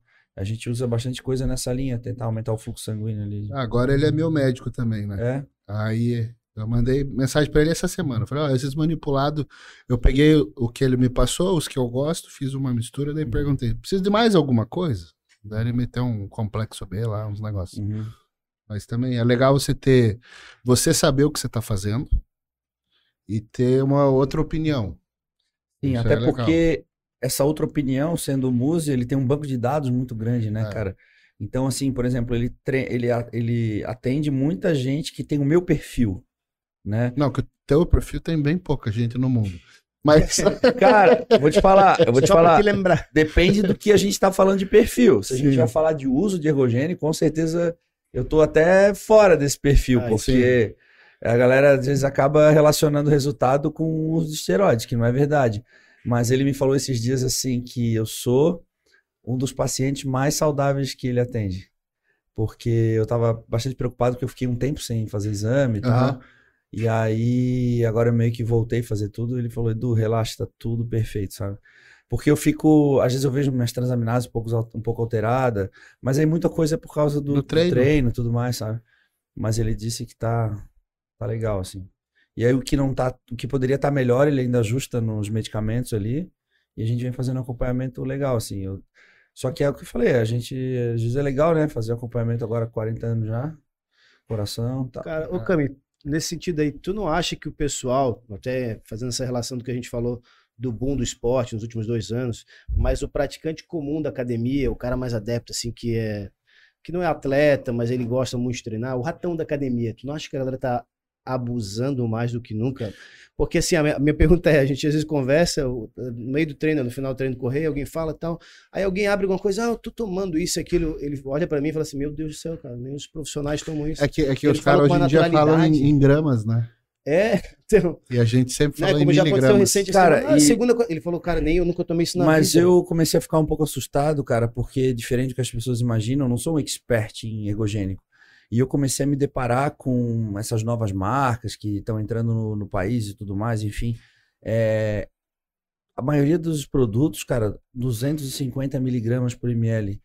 Coisas, por exemplo, assim, vai, vou dar um exemplo. Boldenone, que a gente encontrava no, na, na loja mesmo, é, 25 miligramas por ml e até 50, né? Aham, que pode. É, original 50 miligramas, às vezes de 25 e 50. Aí depois os underground 100 miligramas, tá? Agora é mais comum é 250 miligramas, cara. Então a gente tá falando do Equipós 5, 5 ml em 1 ml só. Aham. Então acho que isso também contribuiu bastante, né? Então, aí vai do quanto é verdade o que tá no rótulo, né? Se é Sim, tem essa mesmo. questão também. Porque eu lembro uma vez a gente tava discutindo da- dos venenos das antigas, e aí o, o Manu falou assim: ah, acho que muitas das doses que a gente usou é porque hoje a gente sabe que os produtos da GC que a gente indicava na época não tinha nada. Então o cara vai subindo dose porque não sabe o que tá fazendo. Mas eu acho que outra coisa é o apelo do marketing. Então, os caras vender, eles metem lá que é 250, 300. Não, não sei se tem ou não. Mas assim, vai vender mais se for uma dose maior. Sim, pega um produto que não tem registro na Anvisa, para o cara tanto faz dizer que é 200 ou 100, É. né? Sim, ele não tem que comprovar. Ele vai vender mais. Então, só que assim, é realmente. Esses dias eu fui fazer um. montar aula, daí fui ver- revisar uns protocolos assim antigos de atleta. E daí eu vi o Strombol. Você lembra do Strombol? Era um estano oleoso da Argentina. Trombol, aham, lembro. E era 25 miligramas por ml. E daí eu fui colocar, tipo, doses de atleta. Oleoso, né? Oleoso. Era 25 miligramas. Aí eu fui ver, assim, a dose semanal de uma atleta que ganhou o campeonato pra caralho era 22 miligramas na semana de estano. Porque era 25 miligramas por ml e não dava um ml na semana. Falei, caralho, hoje em dia a galera mete 50 por dia nas meninas. Fácil, Pô, né? fácil. Então, normalmente é o cara que vê algum, algum conteúdo na internet, algum amigo, um- que vai virando coach de coach, né? Uma coisa É, tu que estudou e tal, e vai se aprofundar no assunto. Aí outra coisa, ouviu tu falar um negócio, pega daqui, passa por outro, replica. Alguns deles vão ter resultado, porque tem um uso abusivo, e vai passando por outro e vai. Eu acho que vai. Esse tem um efeito colateral dessa Não, da o expansão pior é quando o cara pega você falando assim: Nossa, a gente fez um absurdo na época de usar tanto. O cara, em vez de escutar que você falou, é um absurdo, ele vai copiar aquilo. Sim. Fala, porra, eu acabei de dizer pra não fazer. Tá e, ligado? por exemplo, tu pega um iniciante, cara, que tá tendo contato agora, sem acompanhamento médico, e aí ele fala em ml, né? A gente percebe que o cara fala em ml quando o cara não manja nada. E aí é assustador quando o cara fala em ml, porque um ml às vezes parece pouco, mas ele pode estar falando de 50 ou 250. Aham. Então, assim, porra, é assustador, entendeu? Eu vou te falar, cara, às vezes eu encontro a galera assim, troco uma ideia na academia, e vem falar, pô, cara, tô fazendo isso, aquilo. Eu falo, cara, tá usando mais coisas do que eu me preparando pra Olímpia, cara. É. E, infelizmente, as pessoas não acreditam, cara. É, mas porque é aquela coisa. Você quer atribuir né, a- o que falta em você a algo que você não tem acesso. Então, geralmente, assim, ah, o que falta é treinar igual o Correia treina, é fazer igual, dieta igual o Correia faz. E aí você pega e fala assim, ah, não, é porque eu não tomo tanta bomba quanto você. Sim. Aí o cara vai lá e toma mais. Aí ele vai achar outra desculpa. Ah, é porque eu não tomo GH. sim. Sempre morre no GH. O GH é o néctar dos deuses porque os caras não têm dinheiro Aí, comprar. por último, é porque e o Correia tem vira- patrocínio. É. É difícil, né, cara? É, é complicado. Eu me frustro porque eu não consigo passar para as pessoas, cara, o quão verdade eu tô falando. E às vezes, é, é- cara, eu, quando o produto é bom, cara, tu pode usar muito pouco que dá resultado, cara. Eu aprendi isso lá no início, cara. É, a primeira vez que eu, que eu tive contato com alguém, assim, nível Olímpia, pra conversar sobre dose foi o Tom Platz. Quando ele veio pro Brasil, a gente saiu almoçar e daí, fora do curso, a gente falou, e aí, Uhum. né? Aham. Como é que era na tua época? Ele falou, ah, 12,5 de estano por dia. Incrível, né, cara? Aí você olha aquelas pernas gigantescas. E eu acredito, cara. Eu acredito, porque daí o cara fala o que ele fazia no treino, né? Falava assim, ah, colocava quatro placas de cada lado, né? 80 quilos de cada lado no agacho, Treinava igual um e fazia retardado. 50 repetições. Com 80 quilos de cada lado. Ele falou, ah, não importa, eu ia quebrando, né? Fazia 10, mas sem guardar barra. 10, respirava um pouco, fazia mais 10, fazia mais 5. E alguém contava pra mim pra eu não me desconcentrar contando. E aí a pessoa que dizia, quando dava 50, guardava a barra, deitava no chão, ficava uns 5 minutos deitado, mais 50, levantava. Então você vê assim, quem que, quem que treina assim hoje? né? Eu não vejo isso. E, e esse complexo dele é porque na época ele queria vencer o Arnold. Então, assim, ah, pra eu pegar o cara, não tenho a genética top do Arnold, ser altão, largo, vou ganhar nas pernas. Então, eu vou macetar a perna. Então, o cara moía a Uhum. perna, porque era o diferencial dele. Mas você não vê ninguém hoje em dia fazer esse tipo de treino. E daí vem essas escolas less pain, more gain, não sei o Sim. quê. A gente não, não quer dizer que volume não funciona, mas assim, é que o cara tem que dar o sangue, pô. Sim. E aí quer romantizar a falta de esforço. A base é produzir força, né? O Gnomo foi num podcast, né? No Monstercast, tava lá trocando uma ideia e tem um momento que eles falam das paradinhas, não sei o que e tal. E o Gnomo começou a abrir. Abriu o que ele tava fazendo, assim, né? Ele tá de uma forma cautelosa, mas acabou falando algumas coisas e tal. E a galera diz: ah, não, não, pode, não pode. Porque, cara, realmente, cara, é, ele até, acho que foi o Superman que brincou, falou: ah, não vem com essa de escola Cris Aceto, low dose e tal. Mas eu agradeço, a, eu agradeço o Cris Aceto na minha vida, cara, por dentre tantas coisas que ele me ajudou. É, uma delas foi justamente me mostrar, cara, que não era quantidade. Porque se eu não tivesse o Cris Aceto na minha vida, cara, com certeza eu teria usado muito mais coisas do que eu usei. Talvez não seria tão fácil para mim no momento que, eu, que a gente quis engravidar, a gente engravidou tão fácil. Talvez as minhas alterações não pudessem ter sido tão com- bem controladas, os defeitos colaterais, pele, cabelo, tudo.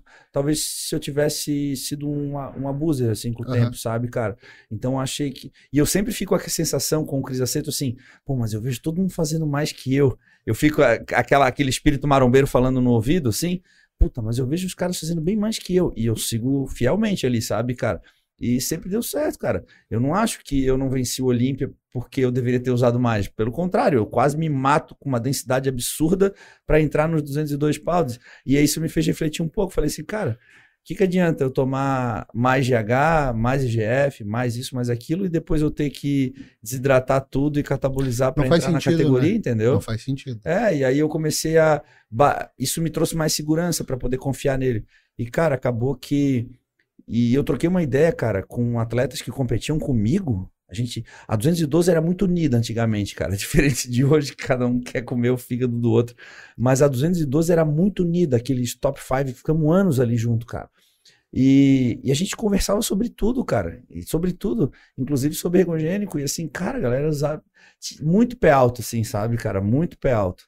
E, pô, não é à toa que todo mundo ali, pô, conseguiu ficar em alto nível ali por 10 anos, todo mundo ali com a cintura controlada, os efeitos colaterais bem controlados. Ninguém fazia grandes off-season, porque, cara, a gente tinha que entrar na dentro da categoria Não no final, resolve, né? entendeu? Eu lembro que eu, eu, eu dei uma entrevista, acho que foi pra Areta, no Generation Iron. Ela perguntou: ah, qual foi a maior mudança para trazer a Ângela da, da Federação Antiga para NPC? Eu falei: ah, tirar as bombas. A gente recebeu um feedback que ela estava muito, muito muscular. Uhum. E eles queriam uma linha mais suave. E daí, troquei uma ideia com o Balestrin na época. Daí o Balestrin falou: Ah, acho que diminui as drogas. Eu falei: ah, Acho que zera, né? Aí eu falei: Angela, vamos tirar tudo e ver o que acontece.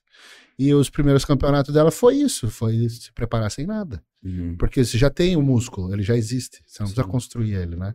Agora vamos dar uma, uma esvaziada para subir no palco. Agora, tudo é um contexto, né? Então você tem ali. A Angela brinca que ela fez 10 anos de off, né? Então quando ela começou a competir, desde que ela começou a competir, o peso dela vem baixando, porque ela vem diminuindo. Aham. E, mas é que você já construiu a tua massa muscular Sim. já tá ali. né? Então, às vezes, igual eu tive lá no, no Monstercast esses dias, e daí a gente falou: muitos dos caras que são grandes hoje precisam de dose muito pequena para manter o que tem, né? Precisaram de uma dose maior em algum momento para construir, mas hoje mantém com pouco. Não é à toa que a galera, tá- eu tô ouvindo muito nos últimos tempos, cara, tu voltou, tipo assim, voltou rápido. Mas é justamente porque essa essa necessidade, o meu corpo não tem essa necessidade de trabalhar com drogas com quantidades tão altas. Então eu fico oscilando entre aquele meu período pós-cirúrgico ali, treinando, e qualquer coisa que eu faço, bum, sabe? Eu não preciso trabalhar com grandes oscilações. Isso, isso é, Você fez ajuda um post sobre isso, né? Uma analogia com comprar uma casa, não foi? Isso, é verdade. é. Ah, isso é muito bom, cara. Puta, Tem no muito teu Instagram ali. isso aí. Mas é isso, você para você manter o que você ganhou, você precisa de muito pouco. E isso eu, eu vejo muito, né? Porque Pacho foi meu primeiro atleta e, e ele era muito ectomorfo, muito, muito, muito. Uhum. Era muito difícil segurar peso para ele quando eu entrava em dieta. Mas a gente vê que depois que ele ficou dois anos em off, e aí, tipo, consolidou aquele peso, hoje em dia ele mantém uma dura na semana e não baixa de 130, Sim, é 135 gigantesco, quilos. exato. Acabou, ele não precisa mais, né? Já Uhum. foi a época que precisou de mais hormônio para chegar onde tá. Uhum. Agora não custa nada manter. Eu acho que o praticante convencional ele faz esse abuso porque primeiro ele acha, ele quer acha intuitivo pensar que quanto mais tomar, mais ele vai ganhar. Primeiro erro. E o segundo é ele querer protocolos prontos. O protocolo do atleta tal. É a mesma coisa com o treino. O cara quer o melhor treino. Então eu posso ser o melhor treinador, só que eu vou ser o melhor treinador do indivíduo se eu souber o que ele precisa, né? A É mesma coisa com lógico. droga. Tu fazer um bom diagnóstico, um profissional de cada área que estuda e faz um diagnóstico do que você realmente precisa de treino, dieta, alimentação, para dizer, ó, é mais, é menos, é só isso. Cara, hoje em dia tomar, todo né? mundo sabe o que todo mundo faz, porque o nosso meio é bastante interligado. Então todo mundo sabe é, o que todo mundo faz, mais ou menos, assim, o que rola no mercado, vamos dizer assim. E aí eu acho que a galera que não tem alguém para cuidar, para auxiliar, o cara que tá meio carreira solo ali, eu acho que é o cara pensa assim, é a corrida do ouro, entendeu? Tipo assim, os caras estão fazendo isso, eu não posso ficar para trás. Eu acabei de explicar que se não fosse o Cris Aceto, eu ia na onda, porque os caras estão usando 400, e- 400 miligramas de treino por semana. Pô, beleza, vou usar 500 então, vou ficar na frente, entendeu? E essa corrida, ela é- não existe, entendeu? Porque a gente tá falando de algo muito individual. Não, e assim, ó. Às vezes a pessoa pega assim, ai, eu parei de evoluir. O que, que eu tomo? Né? Só que o, o hormônio é a última coisa que você mexe. Então você tem que variar o treino, você tem que variar a dieta. A dieta, cara, porra, a A dieta. galera não mexe em nada, só quer mexer em hormônio. Cara, o Cris, eu já trabalhei com ele de 30 semanas, 20 semanas sem mexer em absolutamente nada de ergogênico. Cara, a gente tá falando de dois terços da preparação sem mexer nos ergogênicos. Só fazendo manobras com a dieta. Só na dieta, cara. Só na dieta. É incrível, cara. Assim, aí eu fico com aquela sensação, porra, mas eu já deveria estar tomando isso aqui. Cara, só na dieta, cara. E o resultado tá dando, como diz o. O único problema que eu vejo, um dos problemas que eu vejo em relação a isso aí é essa cadeia de coaches que se forma. Sim, Temos aqui um preparadores bons aqui nessa sala, aí ensinou alguém que vai ensinando alguém, vai- cara, isso vai chegando na cadeia do menino hoje que está sendo treinado por um, um- oito treinadores diferentes, passando o treino do primeiro cara, com o protocolo do primeiro cara, e o moleque tem 16 anos, é preocupante, eu acho que tem que, acho não, com certeza tem que procurar os profissionais de cada área para ser melhor instruído. Você que gosta do, do treinamento, ele tem nada mais justo, né? Vai pro Olímpia esse ano, cara. Desculpa te interromper, Felipe. Dá uma eu, olhada eu nas tô só no com chat. um problema só. Que, o visto? Conhece algum alguém que faça a tradução do grego pro português? Juramentada. Cara, eu tenho. Meu passaporte foi roubado na Grécia. Que chique, hein? Você viu? Porra, manda perrengue Cara, chique, perrengue aí, chique. cara. Não, perrengue Ele até chique cruzou a é, perninha, tu viu? roubaram O meu passaporte foi roubado na Grécia, na inclusive. Grécia lá Se sou eu, se sou eu que faço, falo uma parada dessa, o correio é metido pra caralho, né? Eu não posso falar nada, o correio é metido pra caralho. Metido, metido. Ah, ah, Na época fácil. foi assim, ó. A Ângela ia competir, eu tinha uma Ah, atleta na Rússia, uma atleta em Portugal, uma na Suíça. A gente pegou e falou, ó, vamos escolher um campeonato todo mundo junto se encontrar. Daí foi top a viagem. Aí eu fi- fiquei com as malas da galera, porque daí eles pegaram. Chique foi a segunda parte que eu não fui. Daí a Ângela, a Karina, tá? Eles foram pra, podcast, eu acho. foram pra, pras ilhas gregas lá, Mykonos, essas porra aí. Aham. Aí eu falei, não, eu fico com as malas em Atenas, beleza? Beleza. Porra, me roubaram o carro com as malas dentro, cara. As malas de todo mundo. Então, tudo? Da Ângela foi uns três biquíni de competição, o troféu da Ângela, as medalhas. Foi tudo. Foram Tinha corintiano na Grécia, velho. foda, né? e daí nessa levaram o meu computador e meu passaporte. Beleza. Fiz, tive que ir na embaixada para poder voltar pro Brasil. Aí consegui, só que hoje eu tenho um boletim de ocorrência em grego contando o que aconteceu. Que eu preciso de um em português, então eu preciso fazer a tradução juramentada disso. Ah, precisa de uma tradução oficial, assim. É. Eu tô Ah, tentando. Aí, cara, não, já, já, já falei com o consulado, tudo. E não tem? por enquanto tá de férias, a única tradutora do Brasil de grego Lá para em Brasília, português. quando tu vai pra lá, não tem as- os consulados? Lá, só tem uma. embaixadas? Que tá em, de férias, a mulher. Ela tá de férias. Tá de férias. Eu tô esperando essa porra. Porque eu preciso fazer isso pra ir no consulado americano. Porque sempre que um. Quando um brasileiro perde um visto, ele tem que comprovar o que foi. Porque o americano pensa que o brasileiro vendeu o visto, né? Hum. Ah, é? É, você sai E quanto como. que pagaram, câmbio? Tipo, você é um suspeito de ter vendido um visto americano. Ô, o cara que roubou o carro com todas as malas, cara, porra, se deu bem, né? Se deu bem pra caralho. Vamos ver, cara. Fora do Brasil, hein? Pô, mas que o peraí, meu pai vai tava lá. em Praga, cara. Metrô em Praga, os caras, ó, levaram a carteirinha dele.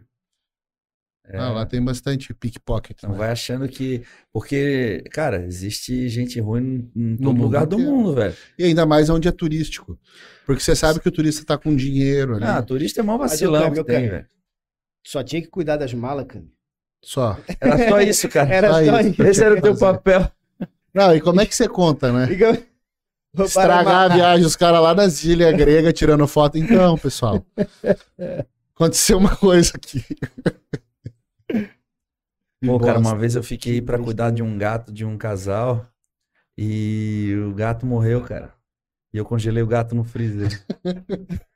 E eu só, e eu só avisei um dia antes, quando eles estavam no aeroporto, pra, Pra não eles- estragar a viagem. pra não estragar, mas pra eles ter o tempo de se preparar até chegar em casa. Aham. Então eu avisei no aeroporto, eles tiveram um voo internacional pra poder. Foi Que nos Estados foda, Unidos, velho. cara. Eles deixaram a chave do apartamento, eu tinha que dar comida e água pro gato. Cheguei lá, o gato tava estirado. Aí botei o gato dentro do freezer, cara. Aí eu falei, ó, tem uma notícia boa e uma ruim. Parece coisa de filme, né?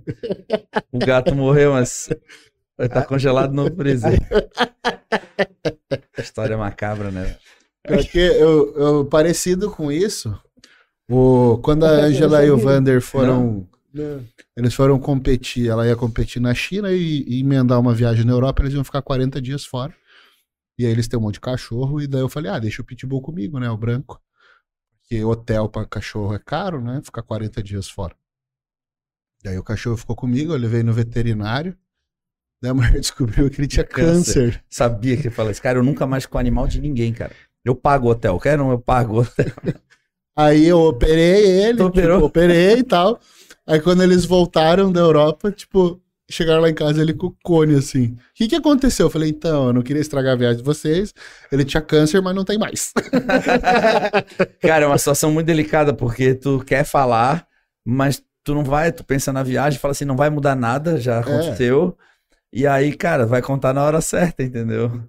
E é muito louco esse negócio ficar com um cachorrinho ou gato de alguém, cara. Porra, Ca- Era um gato? Era um gato, era um O gato. casal chegou e falou, cara, ele tá. Não, eu tá- avisei pro telefone antes. Ele tá meio frio, tá? Vocês vão ver, ele tá. Não é mais o mesmo. Eu avisei pro telefone antes. Foda, cara. Foda. Olha só, o Matheus Nunes, que foi o mesmo que mandou a pergunta ali do, do Enantato uma vez por semana, é, fez o exame e tal, ele falou o seguinte, é, é o mesmo, é, estou sem libido, pode me ajudar a responder se, se eu tomar uma original, porque ele estava desconfiado se era falsa, né? Se ele tomar uma original, vai solucionar o problema? Ó, vamos, eu acho legal Original abordar não é aquela o- cerveja? Então, é, pode ser. Eu acho Não, legal piorar. abordar libido, porque o pessoal acha que libido é Boa. só testosterona, né? Então já teve situação de casal procurar a gente para fazer consulta, tal, quer melhorar a libido. E aí às vezes você arruma todos os hormônios sexuais. Então a texto tá legal, o estradiol tá numa proporção boa ali de 20 para 1, DHT tá legal e a pessoa não melhora a libido. E daí, ah, e agora, o que que é? Às vezes, né, a libido ela é muito mental, né? É, e libido não se resume a sexo. O, o Freud tem uma definição de libido que libido é, a- inclusive, a sua capacidade de alternar tarefas. Então, assim, pô, vamos fazer tal coisa, tipo, vamos esse fim de semana, não sei o quê. O, o ímpeto de você dizer, bora, ou tipo, ah, pessoa que tá com o freio de mão puxado, assim, ela sempre dá Sim. não primeiro a resposta Aham. é libido isso. Então, isso não depende só de hormônio sexual, mas também de neurotransmissores, tipo serotonina, dopamina. E às vezes é questão de estresse, questão de insônia. Essas questões influenciam muito na libido. Até porque pessoa se não chegar pra uma pessoa que tá em depressão profunda e, e falar, bora transar? É. Tipo, o cara tá com os hormônios. quer chorar e você quer. É, as taxas hormonais sexuais ali tá tudo ok. Exatamente. É. Então, assim, até alguns antidepressivos pioram a libido também. Então, tem que fazer uma, uma análise muito maior do que só.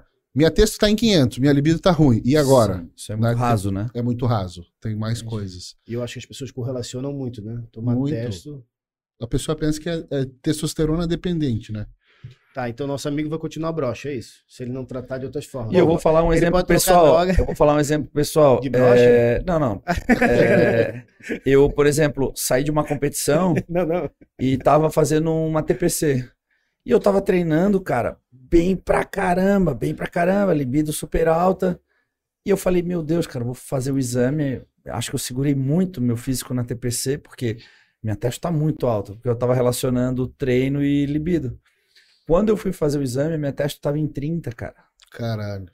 Só que foi o seguinte, eu saí de uma restrição calórica absurda, eu saí de uma pressão psicológica absurda, de repente eu me vi numa situação que eu já competi, posso socializar, posso comer, posso ingerir açúcar, posso sair com os meus amigos, posso beber. Eu tava feliz, treinando felizão, transando felizão e com a testa 30, cara.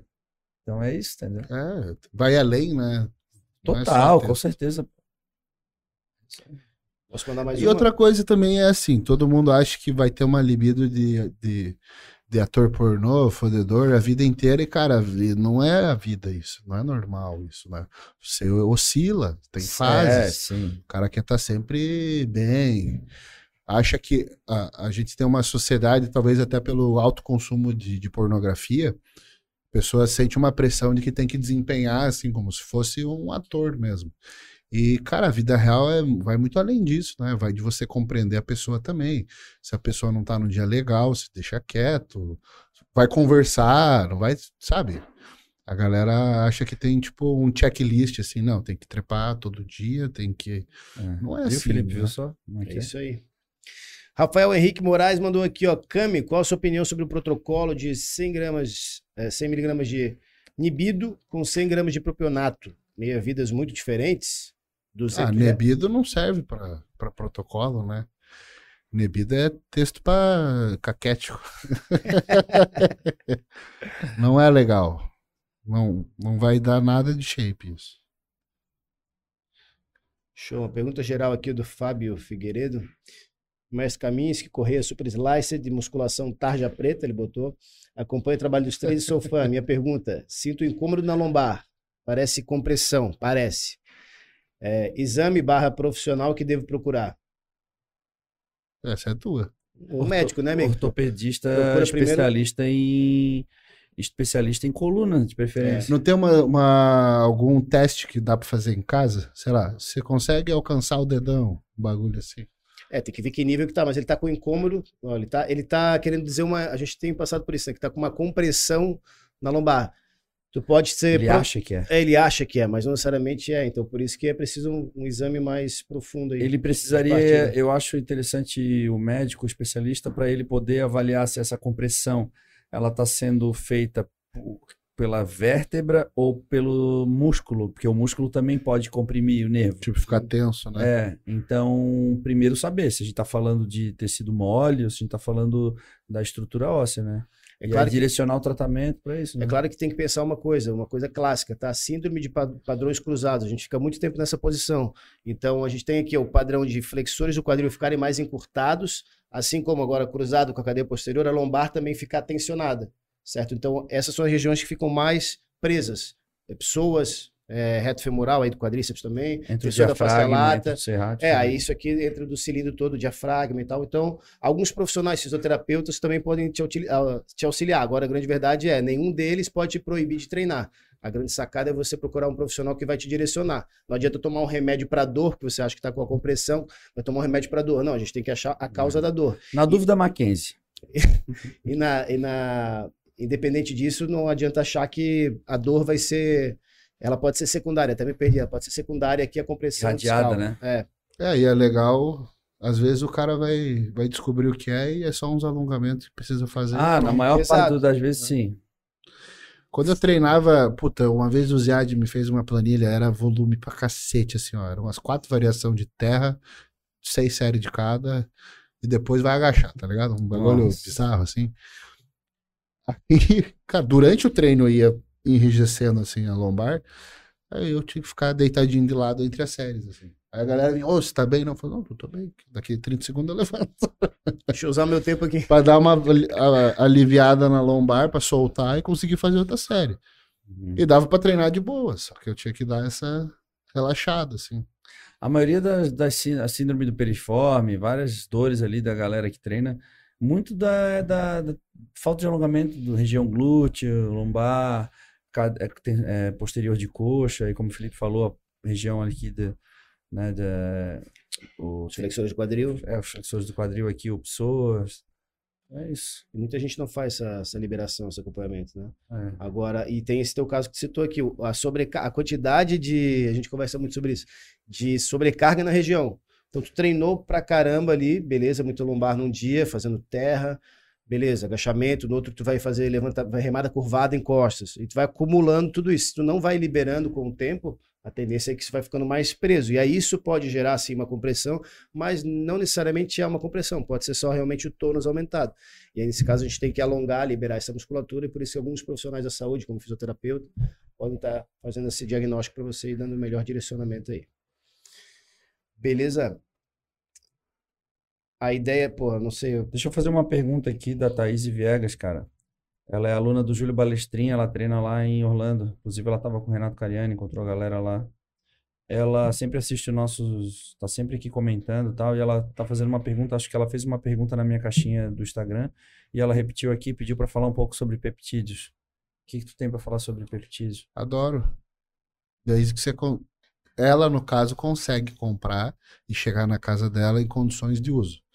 Né? Quando a gente fala em peptídeo, vamos falar, são cadeias de aminoácidos que têm uma conformação espacial específica para ligar num receptor. E quando você aquece isso, né, você perde a conformação espacial. Fazendo uma analogia, é igual esquentar a clara do ovo. Ela está líquida e ela vira sólida, ela perde a conformação espacial dela. Então você precisa que esteja refrigerado. Por isso, insulina e GH ficam na geladeira dentro da farmácia. E aí você vai lá, compra, pega um isopor para levar para casa. Então, lá nos Estados Unidos, como a venda é livre, né? o- É muito diferente como é que funciona a Anvisa e a FDA. Nos Estados Unidos, você é honesto até que prove o contrário. No Brasil, você é desonesto até que prove o contrário. Então, lá, os caras lançam uma substância e o Estado tem que proibir. Né? Então, igual, os caras lançavam os pré-hormonal lá. É esteroide, pô. O cara tu- lançava como suplemento, até que o FDA faça uma lei proibindo aquilo e regulamentando. Tem que ter prescrição médica, tal, tal, tal. Então lá o, o peptídeo é venda livre, aqui no Brasil ainda não tem, porque no Brasil é o contrário. Você tem que provar que é seguro e eficaz para pôr à venda. né? Uhum. Então custa muito mais caro e aqui as coisas demoram mais. Tipo, a creatina levou 10 anos a mais para ser lançada no Brasil do que lá. Uhum. Então, em se falando dos Estados Unidos, você consegue comprar os peptídeos, chegar na tua casa numa boa. Eu acho sensacional. Por quê? Porque a gente não perde a capacidade de fazer GH, né? A gente sempre está com a nossa glândula cheia de GH. A pituitária está cheia. Você só perde a capacidade de secretar, soltar para o sangue. Isso. E tem bastante estudo mostrando que você consegue Lógico, o cara usando a cada três horas de estômago vazio, porque o peptídeo é mais efetivo se o estômago estiver vazio, você consegue secretar até 24 I de H por dia, natural. Então, por isso que lá nos Estados Unidos usa muito peptídeo, porque o GH lá é mais caro que no Brasil. E é muito difícil você conseguir uma receita de GH para comprar na farmácia. Já o peptídeo é venda livre, você vai lá, pede no, no computador em casa e chega na tua casa. Isso que tu tá falando é muito importante, cara, porque aqui no Brasil eu eu sou muito mais da linha de comprar um bom GH com nota fiscal e saber que eu tô usando um bom GH do que eu apostar o meu dinheiro em peptídeos que eu não tenho a menor ideia como chegou na minha mão, entendeu? É, porque se você pensar assim, se veio de Sedex, né? E daí, tipo, tá naqueles caminhão de lata no sol. Lá dentro deve chegar a 60, 70 graus. A É. carga, né? No Brasil a gente tem transporte de medicamentos especiais, né? que inclusive vem com um sensorzinho ali e tal. Depois o cara consegue fazer a leitura da temperatura ao longo de todo o caminho, tá? Aham. né? São os medicamentos especiais para pessoas com câncer, enfim, tem empresas especializadas no Brasil. Agora, esse, tra esse trajeto internacional é que pega, né? É, porque é contrabando. É. Então, assim, chegou legal no Paraguai. Agora, para atravessar a fronteira, chegar na tua casa, eu não sei qual é o caminho que percorreu. Não, e não só do Paraguai para o Brasil, eu digo até o Paraguai, vamos dizer, do Canadá para o Paraguai também. Não tem Mas aí, mas aí, como no Paraguai é legal, o cara até consegue fazer uma importação legal. Ah, mas aí o tu cara- acha que compensa? Tu acha Não, que é porque quando manda em gelo seco, por exemplo, como eu já trabalhei muito em laboratório, a gente Aham. compra alguns reagentes que tem que vir refrigerado. Tem embalagem que aguenta sete dias. Ah, Assim, vem refrigerado mesmo. Então funciona. se vier, assim, né? Então, só que assim, aí lá nos Estados Unidos, como é que você faz? Você tem que ter uma combinação de peptídeos para maximizar essa secreção de GH a partir da pituitária. Nessa combinação, você vai colocar secretagogos. Você vai colocar um hormônio que, é mime- que mimetiza o GH-RH, que é o como se fosse o LH e o FSH do GH, né? GH-RH. Aí você vai colocar um outro hormônio que mimetize o GHS, que é um outro caminho, Uhum. e às vezes até um bloqueador de feedback. Então acaba que o cara vai lá, vai puxar umas três ampolinhas assim para fazer uma aplicação para maximizar esse resultado. E aí cada peptídeo tem um colateral diferente que tem que tomar cuidado. Então os GHRP, por exemplo, estão muita fome. Então se o cara tá querendo usar para secar, não vai dar certo, porque vai dar uma fome do caralho, você vai atacar a geladeira, é incontrolável. Então acaba tendo. E também tem alguns, alguns peptídeos que aumentam a prolactina, por exemplo. Então cada um tem, você tem que estudar o que você vai tomar, Uhum. né? A combinação que eu mais gosto, né? Dá uma dica para ela que tá lá. Ipamorelim com CJC sem DAC, que é o. Ele tem uma meia-vida mais curta, mas aí a secreção do GH é mais pontual. É, e eu gosto muito do Frag. O GH Frag, eu acho que ele ainda vai ser registrado como medicamento aqui no Brasil. Ele é 12 vezes mais lipolítico que o GH. Então a ação de queima de gordura dele é super sensacional. E ele só queima gordura, ele não tem outros efeitos igual o GH. Então você não tem os colaterais comuns de síndrome de túnel do carpo, você não tem proliferação celular, então não teria nenhum problema uma pessoa que tivesse um tumor tomar o GH frag, Uhum. né? Que o GH a gente tem esse medo com câncer. O frag não. Eu, cara, eu tive uma experiência com, com peptídeo. Eu, eu usei exatamente isso que tu falou, inclusive o GHRP6 também, né? Aham. É, o Ipamorelim, o, o, todos esses que tu acabou de citar. Na época em que o Dennis James, cara, lá atrás, Dennis James, era, Esse é o era, é o meu não consigo imitar Lá Jorlando. atrás. Lá atrás. James James. é, 2012, quando ele era patrocinado por uma empresa de peptídeos, cara. Foi, foi no início, foi quando chegou nos Estados Unidos, ele foi, foi procurado por uma empresa e ele divulgava essa marca. Ele trouxe com ele pra mim. E foi a vez que eu fiz o uso, assim, cara, eu achei sensacional, cara. Eu, eu, eu tirava fotos pra mandar pro Cris Aceto e falava, cara, eu ficava namorando a foto, sabe assim? Aham. E foi uma experiência incrível. De lá pra cá, desisti, cara. É, Porque teve uma vez que eu peguei uma marca canadense por um. Por, por médico, tá? Tipo, fui num médico, consultei. O cara vendia um blend, eu tava pagando 10 vezes mais o valor, eu sabia disso, mas eu queria fazer o negócio via o médico. E, cara, quando eu fui tomar, me deu muita bolinha na barriga, cara. Era como se fosse uma alergia, aham. sabe? Não sei se foi da água, Pode ser, provável. bacteriostática, mas me deu uma coceira, cara, e ficou cheio de bolinha na região. E aí eu comecei a usar intramuscular para não dar isso. E aí não, não ficou de boa. Mas eu não, Não senti deu o mesmo nada, não senti absolutamente nada, além de ter ficado moreno, assim. E negão, porque tinha aquele. Melatona. É, mas ele falou que botou isso na fórmula porque além, não não para ficar moreno, mas bronzeado, mas porque ele disse que isso também tinha um efeito colateral que era bom para articulação e ele acabou botando no blend. Mas fora isso, Eu sei cara, que a Carol queria tomar daí. O cara olhou e Melanotan, né? quero tomar isso daí. É. E aí. Eu, eu usei com uma atleta lá no Canadá que ela era natural e não queria tomar nada. Cara, isso é 2015 16. Eu mandei uma foto pro Muzi, assim, de três semanas de uso de peptídeo. Na época, ele falou, quanto tempo tem de diferença? Eu falei, três semanas, ele nem fudendo. Eu falei, cara, é, o bagulho... Tipo assim, ela secou muito, muito. Foi bizarro, assim. Eu acho bem legal. peptídeo, Eu acho que quando gosto. pega na veia, cara, o produto é bom, que nem você falou, bem condicionado, aquele que tem todas as propriedades conservadas, eu acho que quando pega na veia, o resultado é o que o produto ele entrega o que promete. Tomara Sim. que não pegue Só na que eu veia. acho que a chance de disso acontecer é muito baixa nos dias de hoje É, no, no, mercado Brasil aqui. é, é. difícil. Então o negócio é a gente pegar com a Thaísa, né, cara? É. A gente pegar com ela lá. Tem mais alguma pergunta aí, Felipe? Tem uma, posso fazer? Temos Eu que encerrar pro caminho poder treinar hoje ainda. cara. É, Ah, eu Vou parar a treinar, academia vou hoje. treinar. posterior de coxa. É o seguinte, tô comendo carbo aqui, eu vi que tu tinha postado um estudo, de uma revisão falando de comer carbo de noite. Minha pergunta é, que daí melhoraria a qualidade de sono, né? A minha pergunta é, teu contato com as pessoas, elas ainda têm medo de comer carboidrato de noite? Muito, cara, muito. É, E essa fisiologia de boteco vende, né? As pessoas deveriam ter medo, cara, de não fazer cardio. Cara, eu não fiz meu cardio hoje, meu Deus, eu preciso fazer, eu tenho medo de não fazer.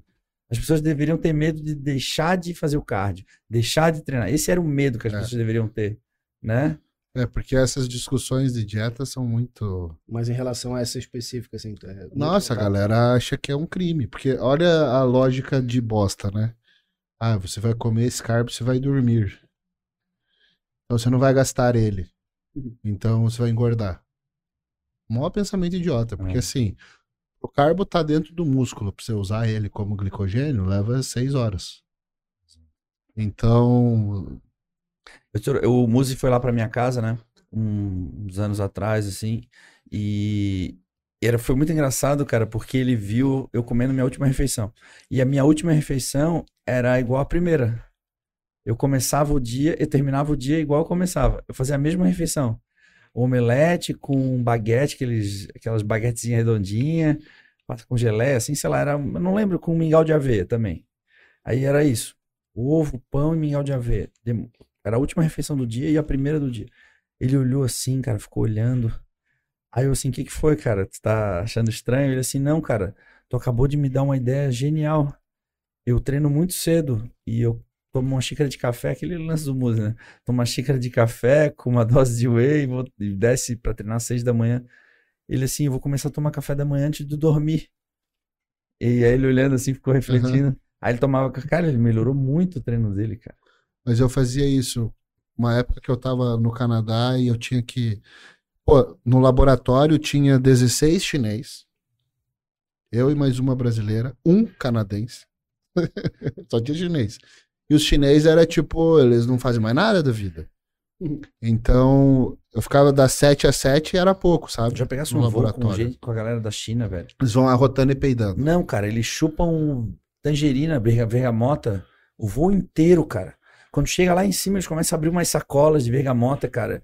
E eles vão 10 horas descascando bergamota, cara. O avião, cara, é um cheiro de laranja, cara. E aí misturado com peido, aí é aquela maravilha. Eu acho que a fama mas esse lance não é de, muito boa de peidar deles é real, assim. Eles não se incomodam com, com a outra pessoa. Eu acho que também tem um, Ah, então eu nasci no país errado, cara. Eu Eles têm um bilhão de gente vivendo junto, né? Se for se, se importar com a opinião dos outros, também não faz nada. Né? É verdade. Então o cara tá ali do teu lado, solta um peidão. A, a rota, e ele nem olha, tipo, pra dizer desculpa. Ele, ah, foda-se. E daí, bom, aí eu tinha que chegar às sete lá. Ele fazia isso senão- pra ti? No, no- fazia isso perto de ti? Ou tá falando numa situação específica? Não, não, eles.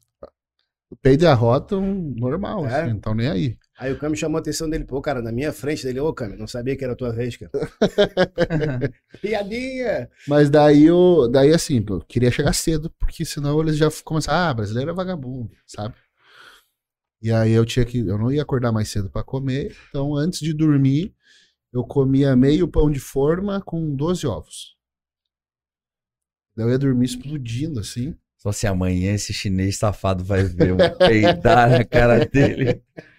Cara, eu acordava lá, tinha efedrina pra caralho, né? Acho que no Canadá até hoje pode vender.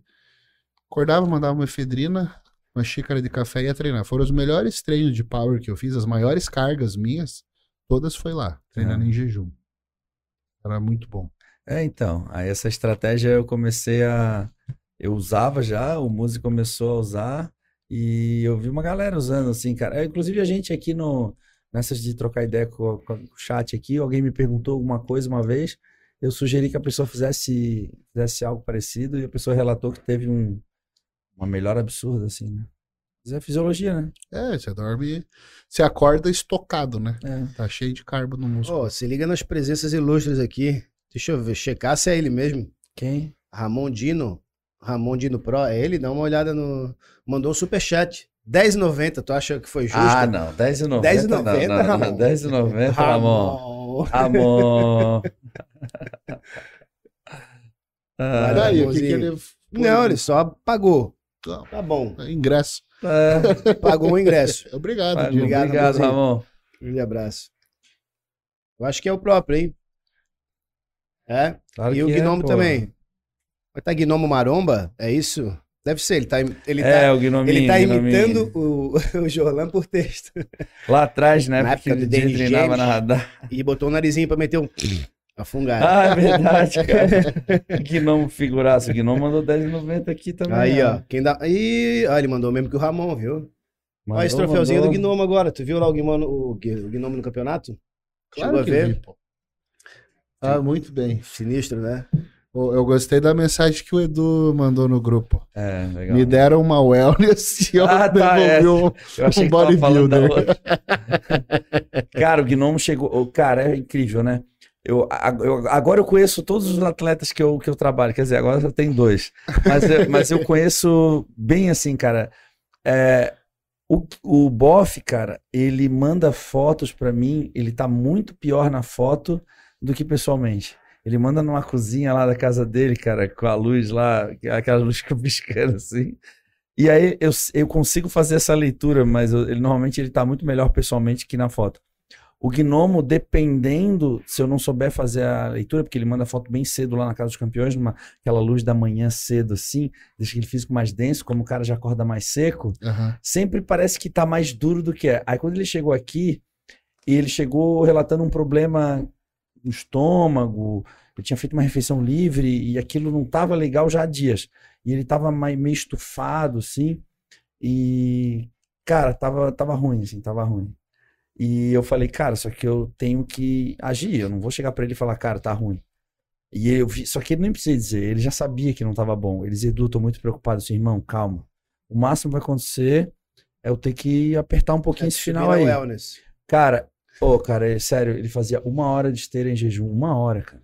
Aí ele treinava com o Felipe à tarde e fazia mais uma hora à noite, cara. Mas sem dó e sem piedade, cara.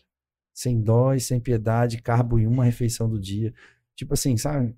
Aquela, aquela que Pô, faz e, de. e é, é difícil quando você vê a pessoa e, e daí bate esse, puta, falta um pouco, né? Eu lembro uma vez uma Mas, eu, atleta- mas aconteceu isso, eu, eu fiquei desconfortável em ter que puxar ele assim, porque na minha cabeça eu falei, cara, aquele, aquelas duas semanas finais que eu teria para trabalhar mais a questão da densidade Aham. dele, eu vou ter que puxar o condicionamento. Sim. Aí eu pensei, então esquece o que eu pensei e agora eu preciso só condicionamento. Cara, e assim, ó, ele tava com aquela glú- glúteo gordinho, assim, por isso que eu botei no grupo lá. Aham. E eu falei, cara, daí o Felipe mesmo tava tipo assim, caralho, viu o glúteo dele? Eu falei, vi, cara, calma. Só que eu tenho duas semanas. Só que eu não quero chegar no final das duas semanas e eu poderia ter feito. E aí eu tive que sacrificar ele mesmo, cara. E aí ele tava com 83 quilos, falei, Guilherme, nós vamos até 80, é incrível, cara. Ele só foi ficar bom mesmo, bom mesmo no dia da competição. Nossa. Eu acertei muito time, cara, Nossa. muito time. Porque no, no ele tava muito flat na pesagem, que era o que eu esperava que ele Sim, tivesse. sim. E aí eu falei, cara, nós vamos, nós vamos passar, as refe- nós vamos encurtar o intervalo entre refeições, porque eu quero tentar colocar oito refeições no dia, no mínimo sete. Aí eu peguei e fui para balneário, cheguei lá, fui treinar no overall, pedi, vem aqui, tô treinando aqui, traz tua comida e vem cá que eu quero te ver. Ele chegou lá, sem comida, sem nada. Tu fez quantas refeições hoje? Ele falou, fiz duas. Cara, era tipo seis da tarde. Era quase sete da Nossa, noite e tinha feito duas refeições. O campeonato era na manhã seguinte. Aham. E eu queria fazer oito refeições com ele. Ai, ai, ai, Gnomo. Daí eu peguei e falei, cara, beleza. Come isso. Aí acabei de treinar, fui lá no apartamento dele. Come mais isso, mais isso. Dei uma empurrada legal nele. Mas eu não podia botar nada com densidade calórica, porque ele estava com problema no estômago. Aham. Então eu fiquei um pouco amarrado, tentando, tentando encher ele com aquilo ali. Aí coloquei mais sal, coloquei mais água. Fui usando meus recursos pra tentar. Cara, ele tava bom no dia. No dia ele tava tipo assim. uau. Quando ele subiu no palco, eu lavei a alma, assim, cara.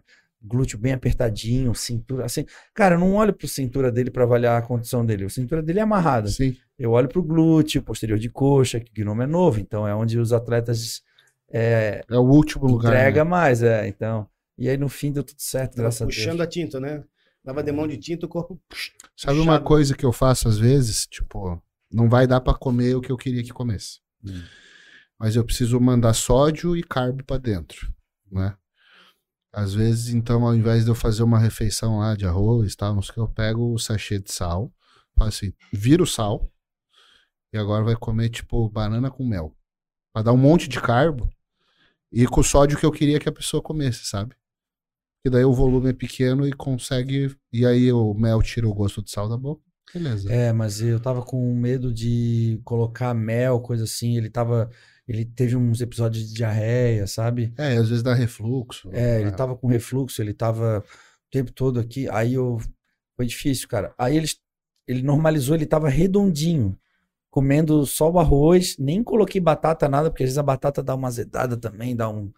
E aí eu falei, cara, nós vamos manter essa fonte de carbo aqui, a gente não vai mexer. Aí eu manipulei mais na água e no sal mesmo. Carreguei um pouquinho no sal, carreguei um pouquinho na água, eu vi que tava funcionando. Aham. E o gnomo não é, não é tão grande assim. Então a gente tá falando de um Enche físico de rápido, 80 né? quilos, é.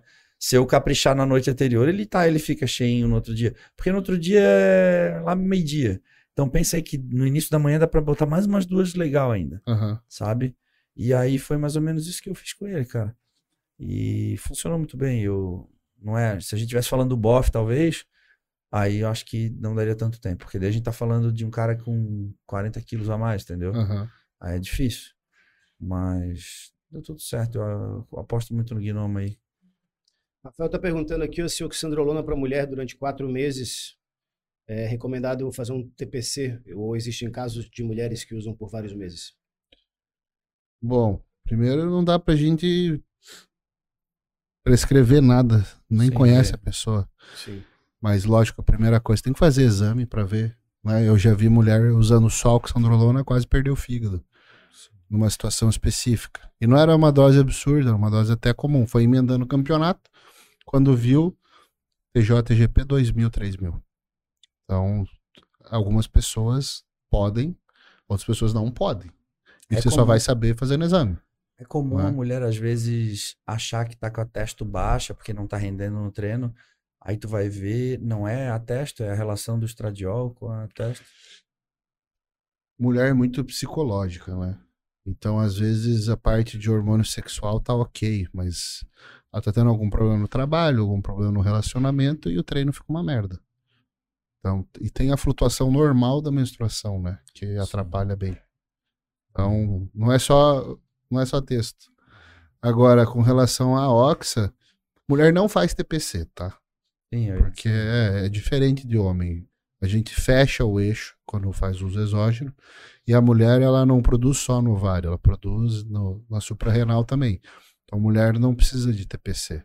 Às vezes quando uma mulher vai fazer faz uma ponte entre preparações com uma texto em gel só, Uhum. mas para deixar dentro do normal, não é nem para suprafisiológico, porque hormônio masculino suprafisiológico em mulher significa colateral, né? Mas tem que fazer exame para ver se pode continuar usando ou não. Cara, exame sempre, né? Tem que entender em que ponto que você tá, um ponto que quer chegar e as possibilidades e as possíveis consequências. Né? Cara, e não é só exame, é a interpretação do exame, Isso. entendeu? É só chegar Exame é e o fazer ponto de exame. partida para poder fazer um bom diagnóstico, né? Mr. Universo em 2001, meu primeiro campeonato internacional, meu terceiro campeonato da vida. Lá atrás. Eu tive uma, uma alteração na minha transaminase normal do treino e uma médica lá que eu conheci na.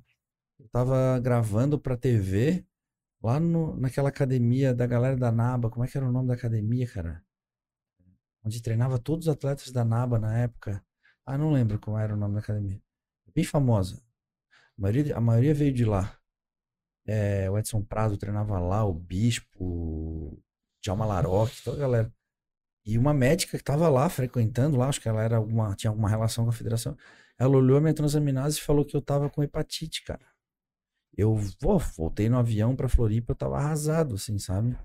Dizendo que eu tava com hepatite, que eu teria que procurar um médico urgente. Bobagem, sabe?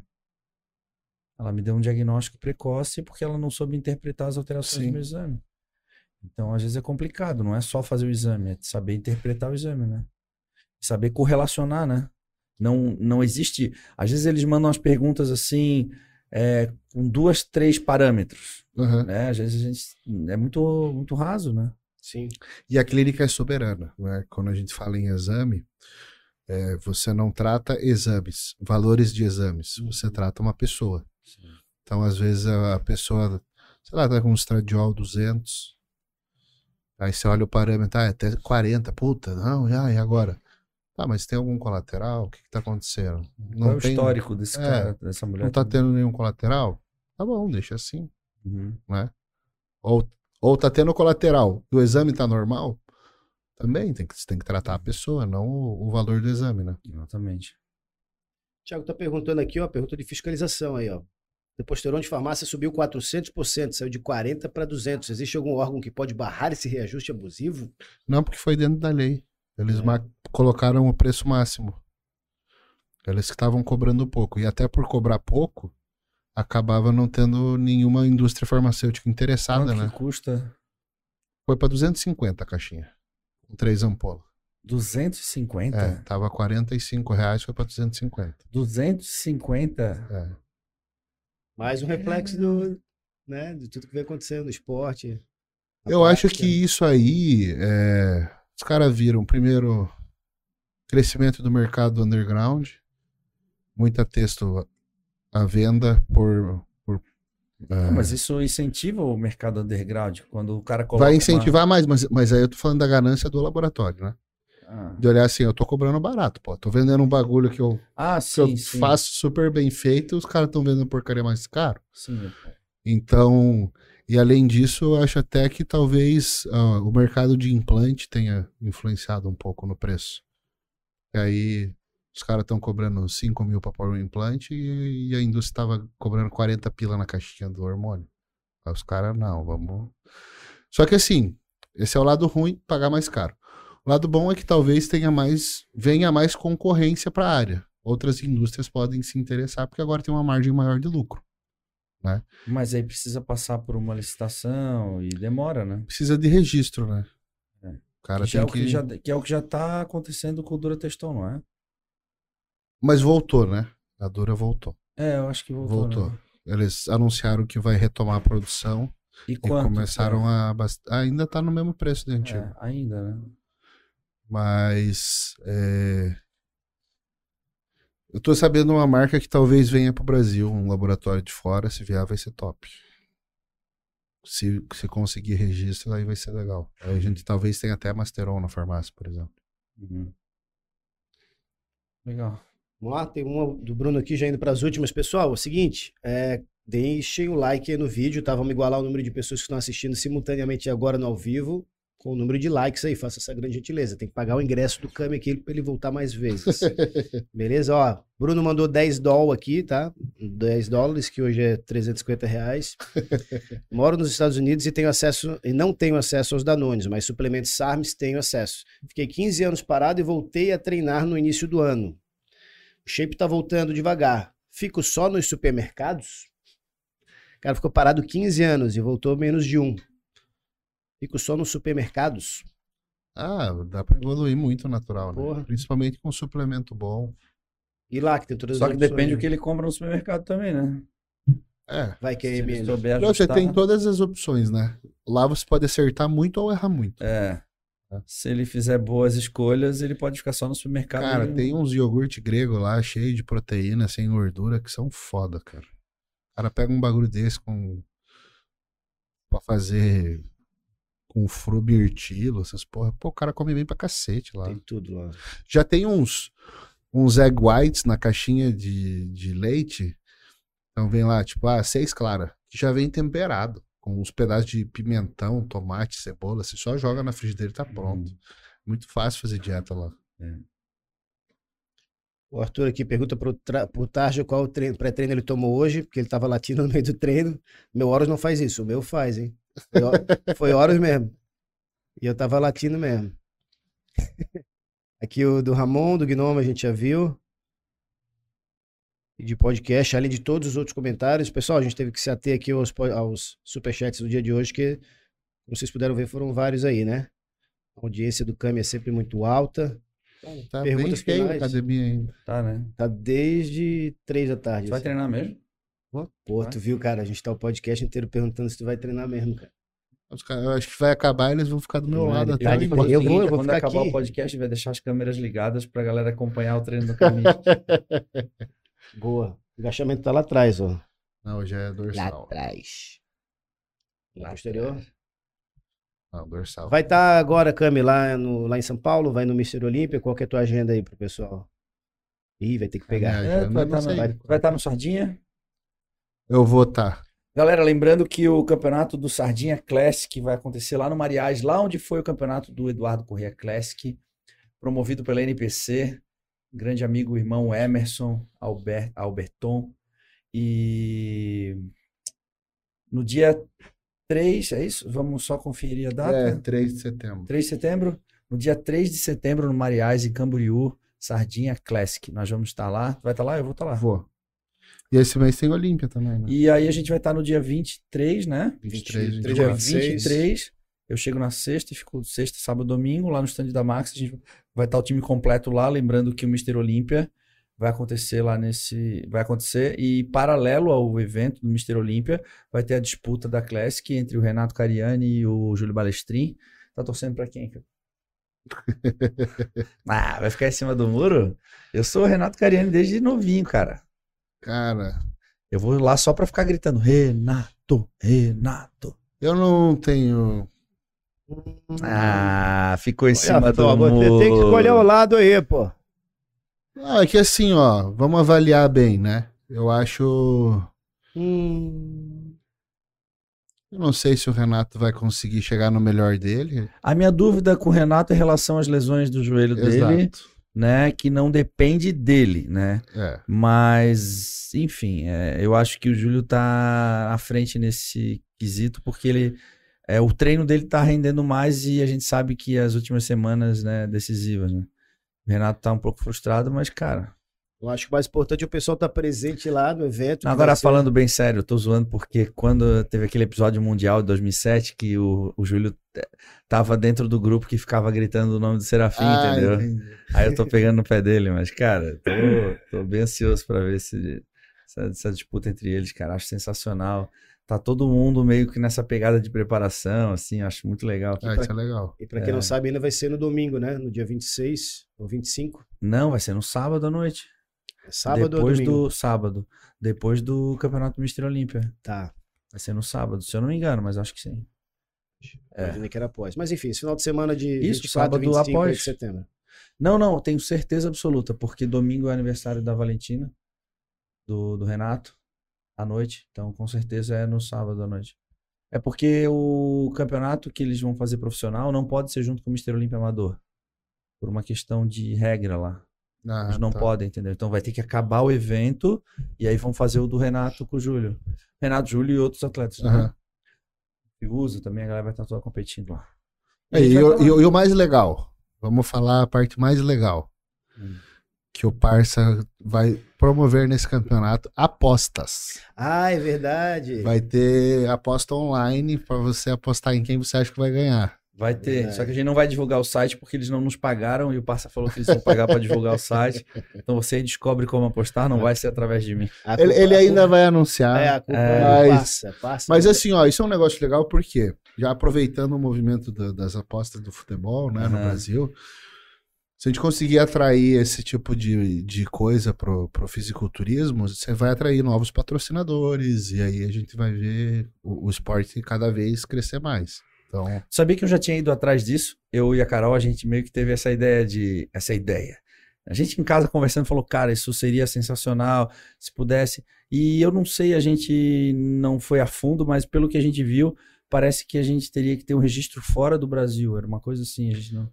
É, Não, não podia é, ter. o Brasil não pode ter jogo de azar, né? No Brasil, assim, tudo que é proibido na lei, só o Estado pode. Então, tipo, a Caixa Econômica Federal pode fazer loteria. Isso, isso. Mas o... ninguém mais. Isso, aí eu. Aí a gente meio que ficou pensando, cara, não é assim. Tipo, não é assim eu chegar, abrir uma empresa que fala. Precisar. É, Sim. é, não é assim. É, não, não é envolve dinheiro, né? deserto, é. Aí a gente meio que. Mas é engraçado que a gente ficava. Porque eu sempre tentei, cara, estudar uma forma que o fisiculturismo fosse mais legal aos olhos das pessoas, do público. Porque, cara, é chato, é monótono, cara. Eu sempre gosto de relembrar do challenge que rolou no Mr. Olímpia, apesar de que foi muito discutido, porque tirou a, a- tira um pouco da hegemonia do campeão, né? Porque o Gustavo Badel naquele, naquela noite venceu o Ronnie Coleman no challenge e depois o Coleman ganhou, daí ficou aquela coisa, tá, mas peraí, quem, né? Então, mas não, mas não necessariamente naquele formato, mas eu acho que o os moldes dos campeonatos de fisiculturismo é um pouco chato e o momento auge do campeonato é quando o árbitro faz aquelas mudanças de colocar no Aham. meio e tal. Aquilo ali é o mais próximo de uma batalha, sabe? Sim. Eu acho que tinha que existir mais isso. E eu acho que isso tem que vir até já fora do campeonato. Esse trabalho já tem que ter, já tem que ser. É exatamente o que o Júlio e o Renato estão fazendo agora, É. cara. Eu acho que tomara que isso seja só o início de uma mudança para melhor, talvez de uma evolução do Quem nosso que você vai esporte. intimar, então, pra Piracicaba? Eu, puta, cara. Tem gente aí, ó, tem, tem gente aí que... Ah, cara, a minha parada ali é um pouco diferente. É, é que assim, no teu caso, você compete. Ah, é maior clichê falar isso, mas é contra você. Não, a minha Né? parada ali é um pouco diferente, porque assim, ó, o meu objetivo, ca- cara, eu ia amar poder fazer, poder fazer mais isso. Mas o meu, no meu caso é um pouco diferente primeiro, porque eu tô já enxergando a linha de chegada, né, na minha carreira. Então, não adianta também eu fazer um baita escassel e, cara, sair intimando um outro, e já, porque o significado para mim já é outro, entendeu? Os atletas ali, eles estão almejando chegar no Olímpia, poder construir a carreira, que foi o que eu já fiz. Eu também fico um pouco receioso entre me manifestar de forma agressiva assim, porque eu acho que hoje o meu papel é muito mais de incentivar os atletas da 212 do que propriamente botar o dedo na cara de alguém. Eu acho que isso pode soar de forma agressiva, porque a maior parte dos atletas que vão competir comigo são atletas que acompanharam a minha carreira, se inspiraram Sim, em sim. mim. Então eu, eu vejo esse campeonato muito mais como uma. é, a- a minha responsabilidade nesse campeonato é incentivar os atletas a competirem no sentido de embaixador da categoria. Eu vejo por esse lado. Mas, cara, eu acho que essa questão de disputa é super saudável. Eu acho que é legítimo, sabe? E, e como tu disse, cara, o lance da disputa é, é comigo, é porque é mesmo, sabe?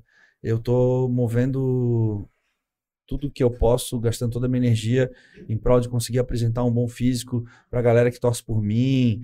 Cara, eu tô me expondo, tô me expondo, é óbvio, cara. Às vezes a Carol fica com um pouco de receio de tipo assim, pô, tu tá se expondo de forma desnecessária, porque ela quer me proteger, sabe? Sim, sim. Aí eu fui postar essa última foto que eu postei essa semana, que a galera curtiu.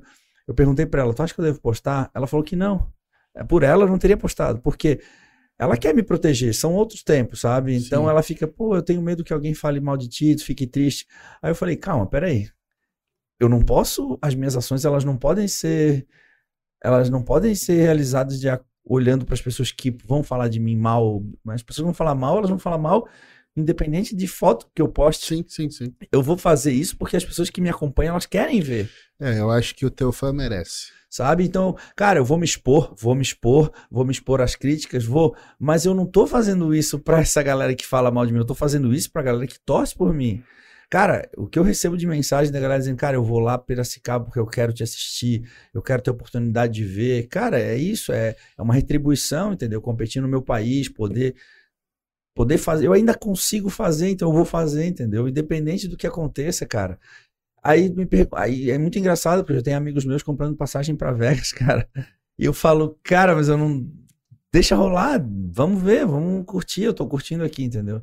Então, cara, eu desliguei total essa parada de me sentir pressionado e coisa assim. É, eu e- acho que. E aí voltamos a curtir o processo, que é o que a gente sempre falou, né, que é o que a gente faz há quatro anos. Curtir isso, toda essa loucura que faz todos os dias ali, vamos por aqui o treino, vamos ali, aqui dá, aqui vamos ajustar assim, e vai indo e tô três E horas eu, por e dia eu entendo aí. perfeitamente o que, que é essa satisfação de, tipo, caralho, eu treinei hoje benzão e não me machuquei.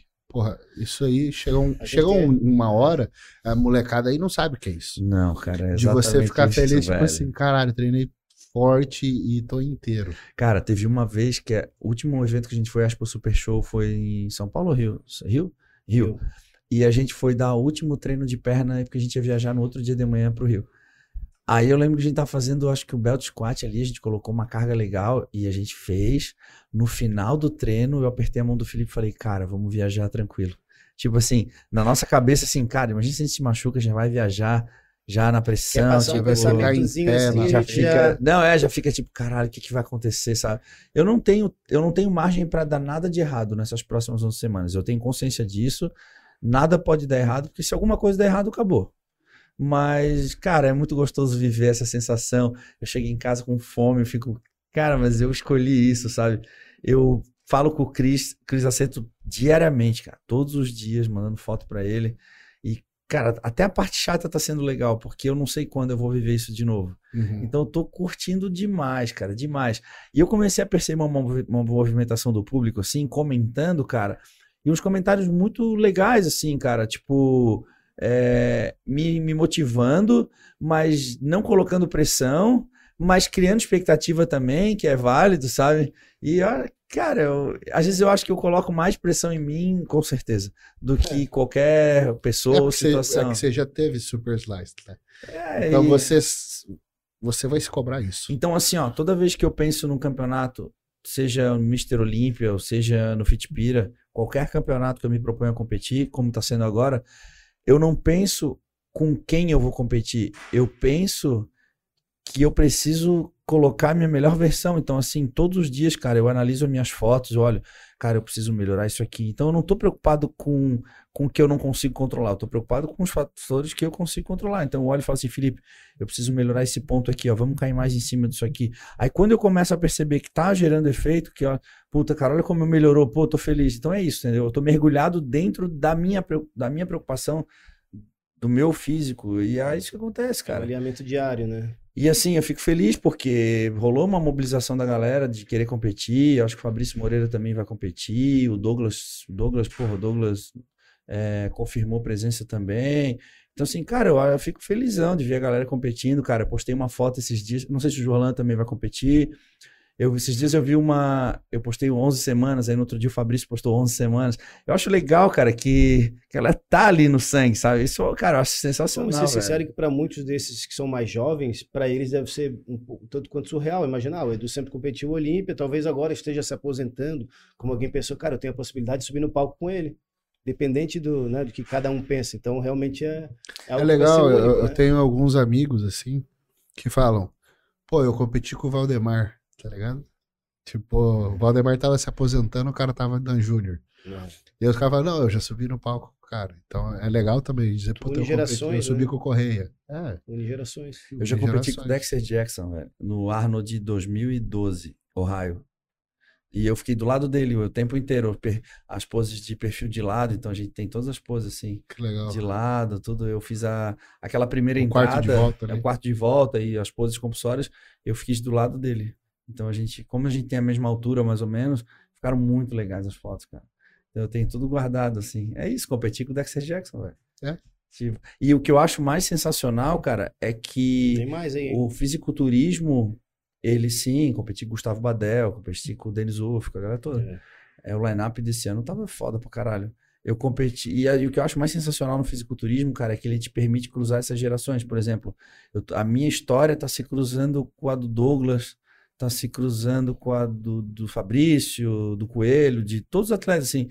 Então, assim, é muito legal, é, as histórias se cruzando ao longo da vida, assim, sabe, cara? É, e, e é muito legal pro cara, tipo, que cresceu assistindo vídeo teu, tipo, subir do teu lado. Eu lembro do, do Dorian falando do Lihane, né? Que ele fala, tá, daí de repente eu, eu ia competir com o cara, que era meu ídolo, que era a minha inspiração, que era a minha motivação, e eu tive que mudar meu mindset, tipo, tá, agora ele não é mais Deus. Ele é o cara que vai estar do meu lado Aham. e eu tenho que treinar pra competir com ele. Uhum. Então é muito legal isso, tipo, essa, essa uh, sobrevida do é fisiculturista, isso, é isso. né? É. Porque é um esporte que você consegue ficar gerações, desde que você não faça merda. Olha que louco. né? Só que é muito louco porque eu me sinto. é, tu falou uma coisa que. Como se os atletas tivessem se sentindo o privilégio de competir comigo. Mas o que eu, o sentimento que eu sinto hoje, poder fazer esse show em novembro, é que eu tô tendo o privilégio de poder competir com eles. Porque quando começamos o ano lá, eu acompanhei o Ramon no Arnold, acompanhei os atletas ali no, no campeonato aqui no Muscle Contest Brasil, enfim. Eu vi os atletas no palco, cara, tipo, né, eu não tinha mais a pretensão, não é que eu não tinha pretensão de voltar, mas estava tão distante de mim, cara, o meu treino ainda estava num nível tão baixo, eu falei, tô tão longe ainda de poder competir com os caras, e de repente hoje eu me vejo dentro da preparação, caminhando para as 11 semanas, que já é, agora daqui cada semana é decisiva, aquela fome já, o físico mudando, cara, é, eu me sinto privilegiado por isso, sabe, cara? Então eu acho muito legal isso. Eu acho que quem for competir lá no Fitpira eh, vai me dar esse presente também. Acho que todo mundo ganha, né? O próprio Douglas aí, olha que curioso. Surgiu no campeonato do Edu ali, ali deu a possibilidade, foi para o Rio, certo? No Rio se profissionalizou, já competiu, e agora vai, além de ter surgido o teu campeonato, ter a possibilidade de subir no palco junto. Coisa que até ano passado, com certeza, ele de alguma forma se inspirava e Cara, assistia. eu vejo o olho no sangue Abraço. dele, o sangue no olho do. Pacho. Eu vejo o sangue no olho dos caras, legal. porque é um extra, entendeu? Não é competir no Fitpira, é competir correr e eu vou pra cima, e é isso mesmo, cara. Eu queria isso, se eu não quisesse movimentar, eu ficava em casa, pô. É. Ficava em casa lá, abraçado com os troféus, não- não- né? E só tudo certo, entendeu? Ia lá só ganhar uma homenagem lá do Tamer e do Terek. tipo, entendeu? Só que, cara, é isso. E vamos pra cima, é legal, cara. Estamos vivendo outros momentos aí. E só tenho a agradecer, pô. Tô recebendo muita mensagem da galera, cara. Só tenho que agradecer, porque esse reconhecimento aí é do caralho. E é isso, cara. Vamos estar lá então. E é isso, Cami. Tá marcado. É isso. Obrigado, cara. Obrigado por participar aí mais uma vez. É isso, galera, porque a partir de agora vai ter o show de Kami. Vamos deixar ligado aqui as câmeras. Brincadeira, o bicho vai treinar pesado agora, hein? É isso aí. Valeu, Felipe. Valeu, valeu, tamo junto. Valeu, galera. Grande abraço pra vocês. Até a próxima. Uau!